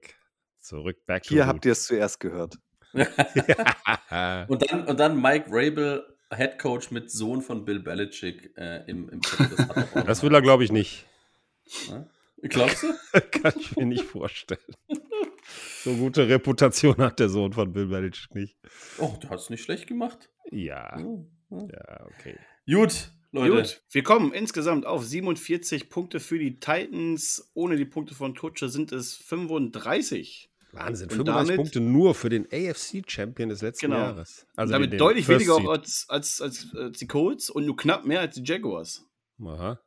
Ja, aber ich sehe die auch nicht so stark. Also ich sehe die wirklich. Äh, ich glaube, Nick, dass du dein, dass dein Gefühl da richtig war. Ich glaube, da ist ein bisschen was im Argen bei denen. Ich glaube, die werden uns äh, enttäuschen und ich sehe es so, dass ich glaube, dass die Colts die Division das erste Mal gewinnen werden dieses Jahr. Ich glaube auch an die Colts. Ich das wäre auch mein Tipp, dass die die Division gewinnen. Ich glaube an die Jaguars. Wenn das zutrifft, dann äh, wirst du hier einen großen nicht. Shoutout bekommen von uns. ja, das ja, werden wir sehr auf jeden feiern. Fall, definitiv. Kriegst du ein Trikot von Urban Meyer von uns, Kutsche. Das wäre natürlich ein Träumchen, ja. Ich würde es in Ehren tragen. Oh Gott, oh Gott. Ja, Ein Barhocker würde ich mich mehr drüber freuen. Was? Über was? Über einen Barhocker. Ja, sehr gut. so können so, wir die Folge dann Urbans, Urbans Barhocker. Ja, genau. Aber könnt ihr, euch noch, nennen wir ihn einfach. könnt ihr euch noch dran erinnern, als ihr dieses Filmchen das erste Mal gesehen habt? Weil, also mein erster Gedanke war, na, das ist ja alt oder das ist doch jetzt fake. Also mir war das nicht bewusst, dass das tatsächlich echt ist im ersten Moment. ich dachte auch, dass, es, dass da irgendwas ihm Altes jetzt eingeholt hat, aber dass es wirklich sozusagen live war oder gerade passiert ist, Also ich, das fand ich sehr, sehr ich habe merkwürdig. lange genug im Nachtleben gearbeitet, ja, als Türsteher und, und, und Barmann und DJ. Den Blick, den der da auf, auf, den, auf den Arsch runtergesetzt hat, der war schon echt, der, der war nicht alt. Der war, das war auch nicht gefaked. Das hat ja auch war- sein komisches Oberteil von was hatte er an? Ich weiß Also äh, das war- von irgendeiner, von irgendeinem College sein, sein Oberteil noch. Der hat es ja drauf angelegt, also dass er da erkannt wird und was auch immer. Ich kann den also was von nicht ab. Ich habe auch im, im, im, im Buch von Björn Werner, ich weiß nicht, ob ihr die Passagen da gelesen habt, der lässt auch kein gutes Haar an ihm, an Urban Meyer. Also das ist, das ist, glaube ich, ein absoluter Hat aber sofort wieder einen Job im Fernsehen bekommen. Ist jetzt Experte wieder. Das ist geil. beim College oder wo? Das, Das geil. ist, halt, das ist halt wirklich die USA, ne? Solche Typen, die, die, die will man einfach da im Fernsehen haben. Keine Ahnung warum. Das ist ganz, ganz abgefahren da. Ja, John Gruden wird wahrscheinlich auch wieder auftauchen in ein, zwei Jahren. Ich freue mich jetzt schon auf die, ich freue mich jetzt schon, wenn wir die Experten Tom Brady und Tony Romo haben, Ja. irgendwann im Fernsehen, dann Stimmt. wird's lustig. Ne? Da bin ich aber gespannt drauf, ganz ehrlich. Aber leider nicht zusammen. Nee, das wäre irre, ja. Aber Tony Romo ist ja schon krass mit seinen, Achtung, der macht jetzt das und dann passiert übrigens das, ne? Was meinst du, was Brady da aufs Tableau zeichnen wird? Also, Brady hat halt alles gesehen. In ja, seinem Leben schon. das An- wird an- auf jeden Fall cool. Ne? Ja, aber also glaubt ihr wirklich, dass das cool wird? Also der ist doch, wir waren doch bei Ehrgeiz, der ist doch so über ehrgeizig und will es dann besonders gut machen und dann Ich wird bin das sehr steif. gespannt Also drauf. ich kann mir nicht vorstellen, dass der ein guter Experte wird. Ich bin sehr gespannt drauf, weil ich finde auch, dass äh, Tony Romo ein ganz anderer Typ ist als Tom Brady. Ja? Tony Romo macht das echt mit Herz, der, da merkst du wirklich wieder. Und ich glaube, dass Brady das versucht, so professionell wie möglich zu machen. Und dann verlierst du nämlich an Persönlichkeit und an Herz. Aber wer weiß, vielleicht überrascht Ich hoffe, dass. Brady irgendwann Headcoach wird. Das würde ich gerne sehen. Nee. Ich will Brady nicht als Headcoach sehen. Ich habe den jetzt ich- wirklich lang genug als Quarterback gesehen. hat- das macht- das Giselle auch nicht mit, ich. Nee, nee, Das macht nee. Giselle nicht mit. Der soll seinen, seinen gut bezahlten Fernsehjob machen, da einmal die Woche zum Sender Genau. fahren und ein bisschen, Genau. bisschen rumerzählen. Und das war's. Mehr darf er nicht. Auch für sehr viel Geld übrigens. Also Ja, 375 fucking Millionen. der verdient mehr Geld damit. Fast so viel wie du bei RAN, oder? nee, lange nicht. Lange nicht, Jungs. Da Ja. unterschätzt ihr mich aber. Ja, Jan hat gut verhandelt. Ne? Das kriegt er pro Folge. Ne? Fast. Ja. Oh Mann. Leute, ich muss Leute, ins Bett. wir haben 32 Teams bewertet. Wir, die Preview ist durch. Alle 32 Übersichten findet ihr auch nochmal auf Instagram, quarterbacksneak.podcast. Folgt uns da gerne und schreibt uns Feedback gerne auch zu den einzelnen Folgen. Wir lesen das natürlich immer alles und freuen uns über jede Bewertung. Am besten natürlich über die guten. Wir sind durch. In zwei Wochen geht die, oder in zwei, drei Wochen geht die Saison endlich los. Ich glaube, zwei Wochen, wenn ihr diese Folge hört. Zehn Tage. Und wie bitte? in zehn Tagen. Mhm. Dann in zehn an- Tagen, stimmt. Oh ja. Wahnsinn. Wir sehen uns alle nochmal in München. Zumindest Kutsche, Nee, in Hamburg. und ich. In, In Hamburg, Hamburg. meine ich ja, in Hamburg. Stimmt. Gut, dass ich den Zug noch nicht gebucht habe. Mhm. Beim Rangrillen, da werden wir nächste Woche sein, beziehungsweise diese Woche. Und äh, vielleicht sehen wir auch den einen oder anderen von euch da. Das wäre natürlich cool. Ja, Also, Domi ist nicht da. Ne, ich bin wieder im Urlaub. Ja, mal wieder. Ja. Deswegen können wir die Da Folge nicht verpasst du auf jeden Fall, weil es soll Icke Ja, und Icke und Max Zielke werden das Ding moderieren. Echt? Ich weiß, Ja, ich, ich, hab, ich bin auch gar nicht so weit weg. Ich bin nämlich an der Ostsee, ist nur anderthalb Stunden. Ne? Also vielleicht komme ich spontan vorbei. Eine Stunde. Also je nachdem, wo du bist. Aber an die Ostsee kommst du innerhalb von einer Stunde. Heiligenhafen bin ich. Ja, muss ein bisschen länger, das stimmt. Ja. Aber äh, ich muss mal mit Christiane reden, ob ich spontan kommen darf. Ne? Ich, ich könnte da was regeln für dich. Ja, das, das habe ich, ja, das denke ich mir. Könnte ich durch den Hintereingang da reinschmuggeln. Ja, das kann, ich mir. keine Karten für Aber München bitte an allen, Fürs aber Spiel bitte an in allen, München besorgen, aber zum Rangrillen könnte ich dich vielleicht noch hinkriegen. Ja, das wäre gut, ja. Aber bitte an allen Texans-Fans vorbei. Ne? Kauft euch auf jeden Fall alle ein Trevor Lawrence Trikot, dann seid ihr auf der ganz sicheren Seite. Jawoll. Werden wir machen. so. Ne? Und kauft euch das Patrick Mahomes Buch. Wollte ich gerade sagen, kauft euch das Buch von Kutsche äh, und von Daniel. Äh, wir das bin ich übrigens packen- auch sehr gespannt. Ich habe da ein Ja, paar ich auch. Auszüge Ich, schon. ich, Irgendwo hab Daniel paar er hat schon so. Kann das sein, dass ich so Auszüge davon gelesen habe schon irgendwo? Es gibt ähm, auf Amazon im Moment, kannst du so einen Blick ins Buch werfen, ja. Wenn Ich- dann ich nur hab, da. Ich, ich habe schon mal was gelesen. Es sicher. gibt aber auch, es gab so eine Pressemappe. Da warst du wahrscheinlich Ah, okay, Verteiler. dann war es die. Dann war es die, genau. Ja. Nicht, dass du Das ist wirklich, wenn ich hast, das noch Buch, kurz sagen darf, nicht nur ein Buch für Mahomes Jünger und äh, Chiefs Ultras. Ähm, da geht es auch um, um vieles anderes rund um die NFL. Ja, Ja, Daniel hat da echt Lust drauf gemacht. Wir sind echt sehr gespannt. Ne? Kutsche, wo kann man dich denn sonst noch finden, wenn man dir folgen möchte? Ach so, ich, das wollte ich nicht verraten, deswegen. ähm, ja, wir sind auch in den sozialen ähm, Medien aktiv, also auf den gängigen Plattformen, außer auf Tinder natürlich, ähm, findet man mich. Wie schade. Da können wir noch lange swipen. Ja, äh, okay. Gut, Leute. So, Leute. Es hat Spaß gemacht. Kutsche, Kutsche, vielen, vi- vielen Dank. Es hat Genau, vielen viel Dank Spaß für die gemacht. Zeit. Sehr und auch gern. für die lange Zeit. Das war jetzt wieder, das ist Nick viel Spaß beim Schneiden. Ja, ne? Das ja. war wieder, es war wieder sehr lange, ähm, äh, aber hat Spaß gemacht und Ich hoffe, euch hat's Kutsche, auch. Du hattest auch, hattest auch ein bisschen Spaß. Logisch. Und äh, Stecko hat immer Spaß, das wissen wir. Immer. Und äh, dann Du musst jetzt erstmal das Teaserfilm besorgen. Ich muss jetzt ein ganzes, einen ganzen Kabelbinder mache ich jetzt hier drum. Ne?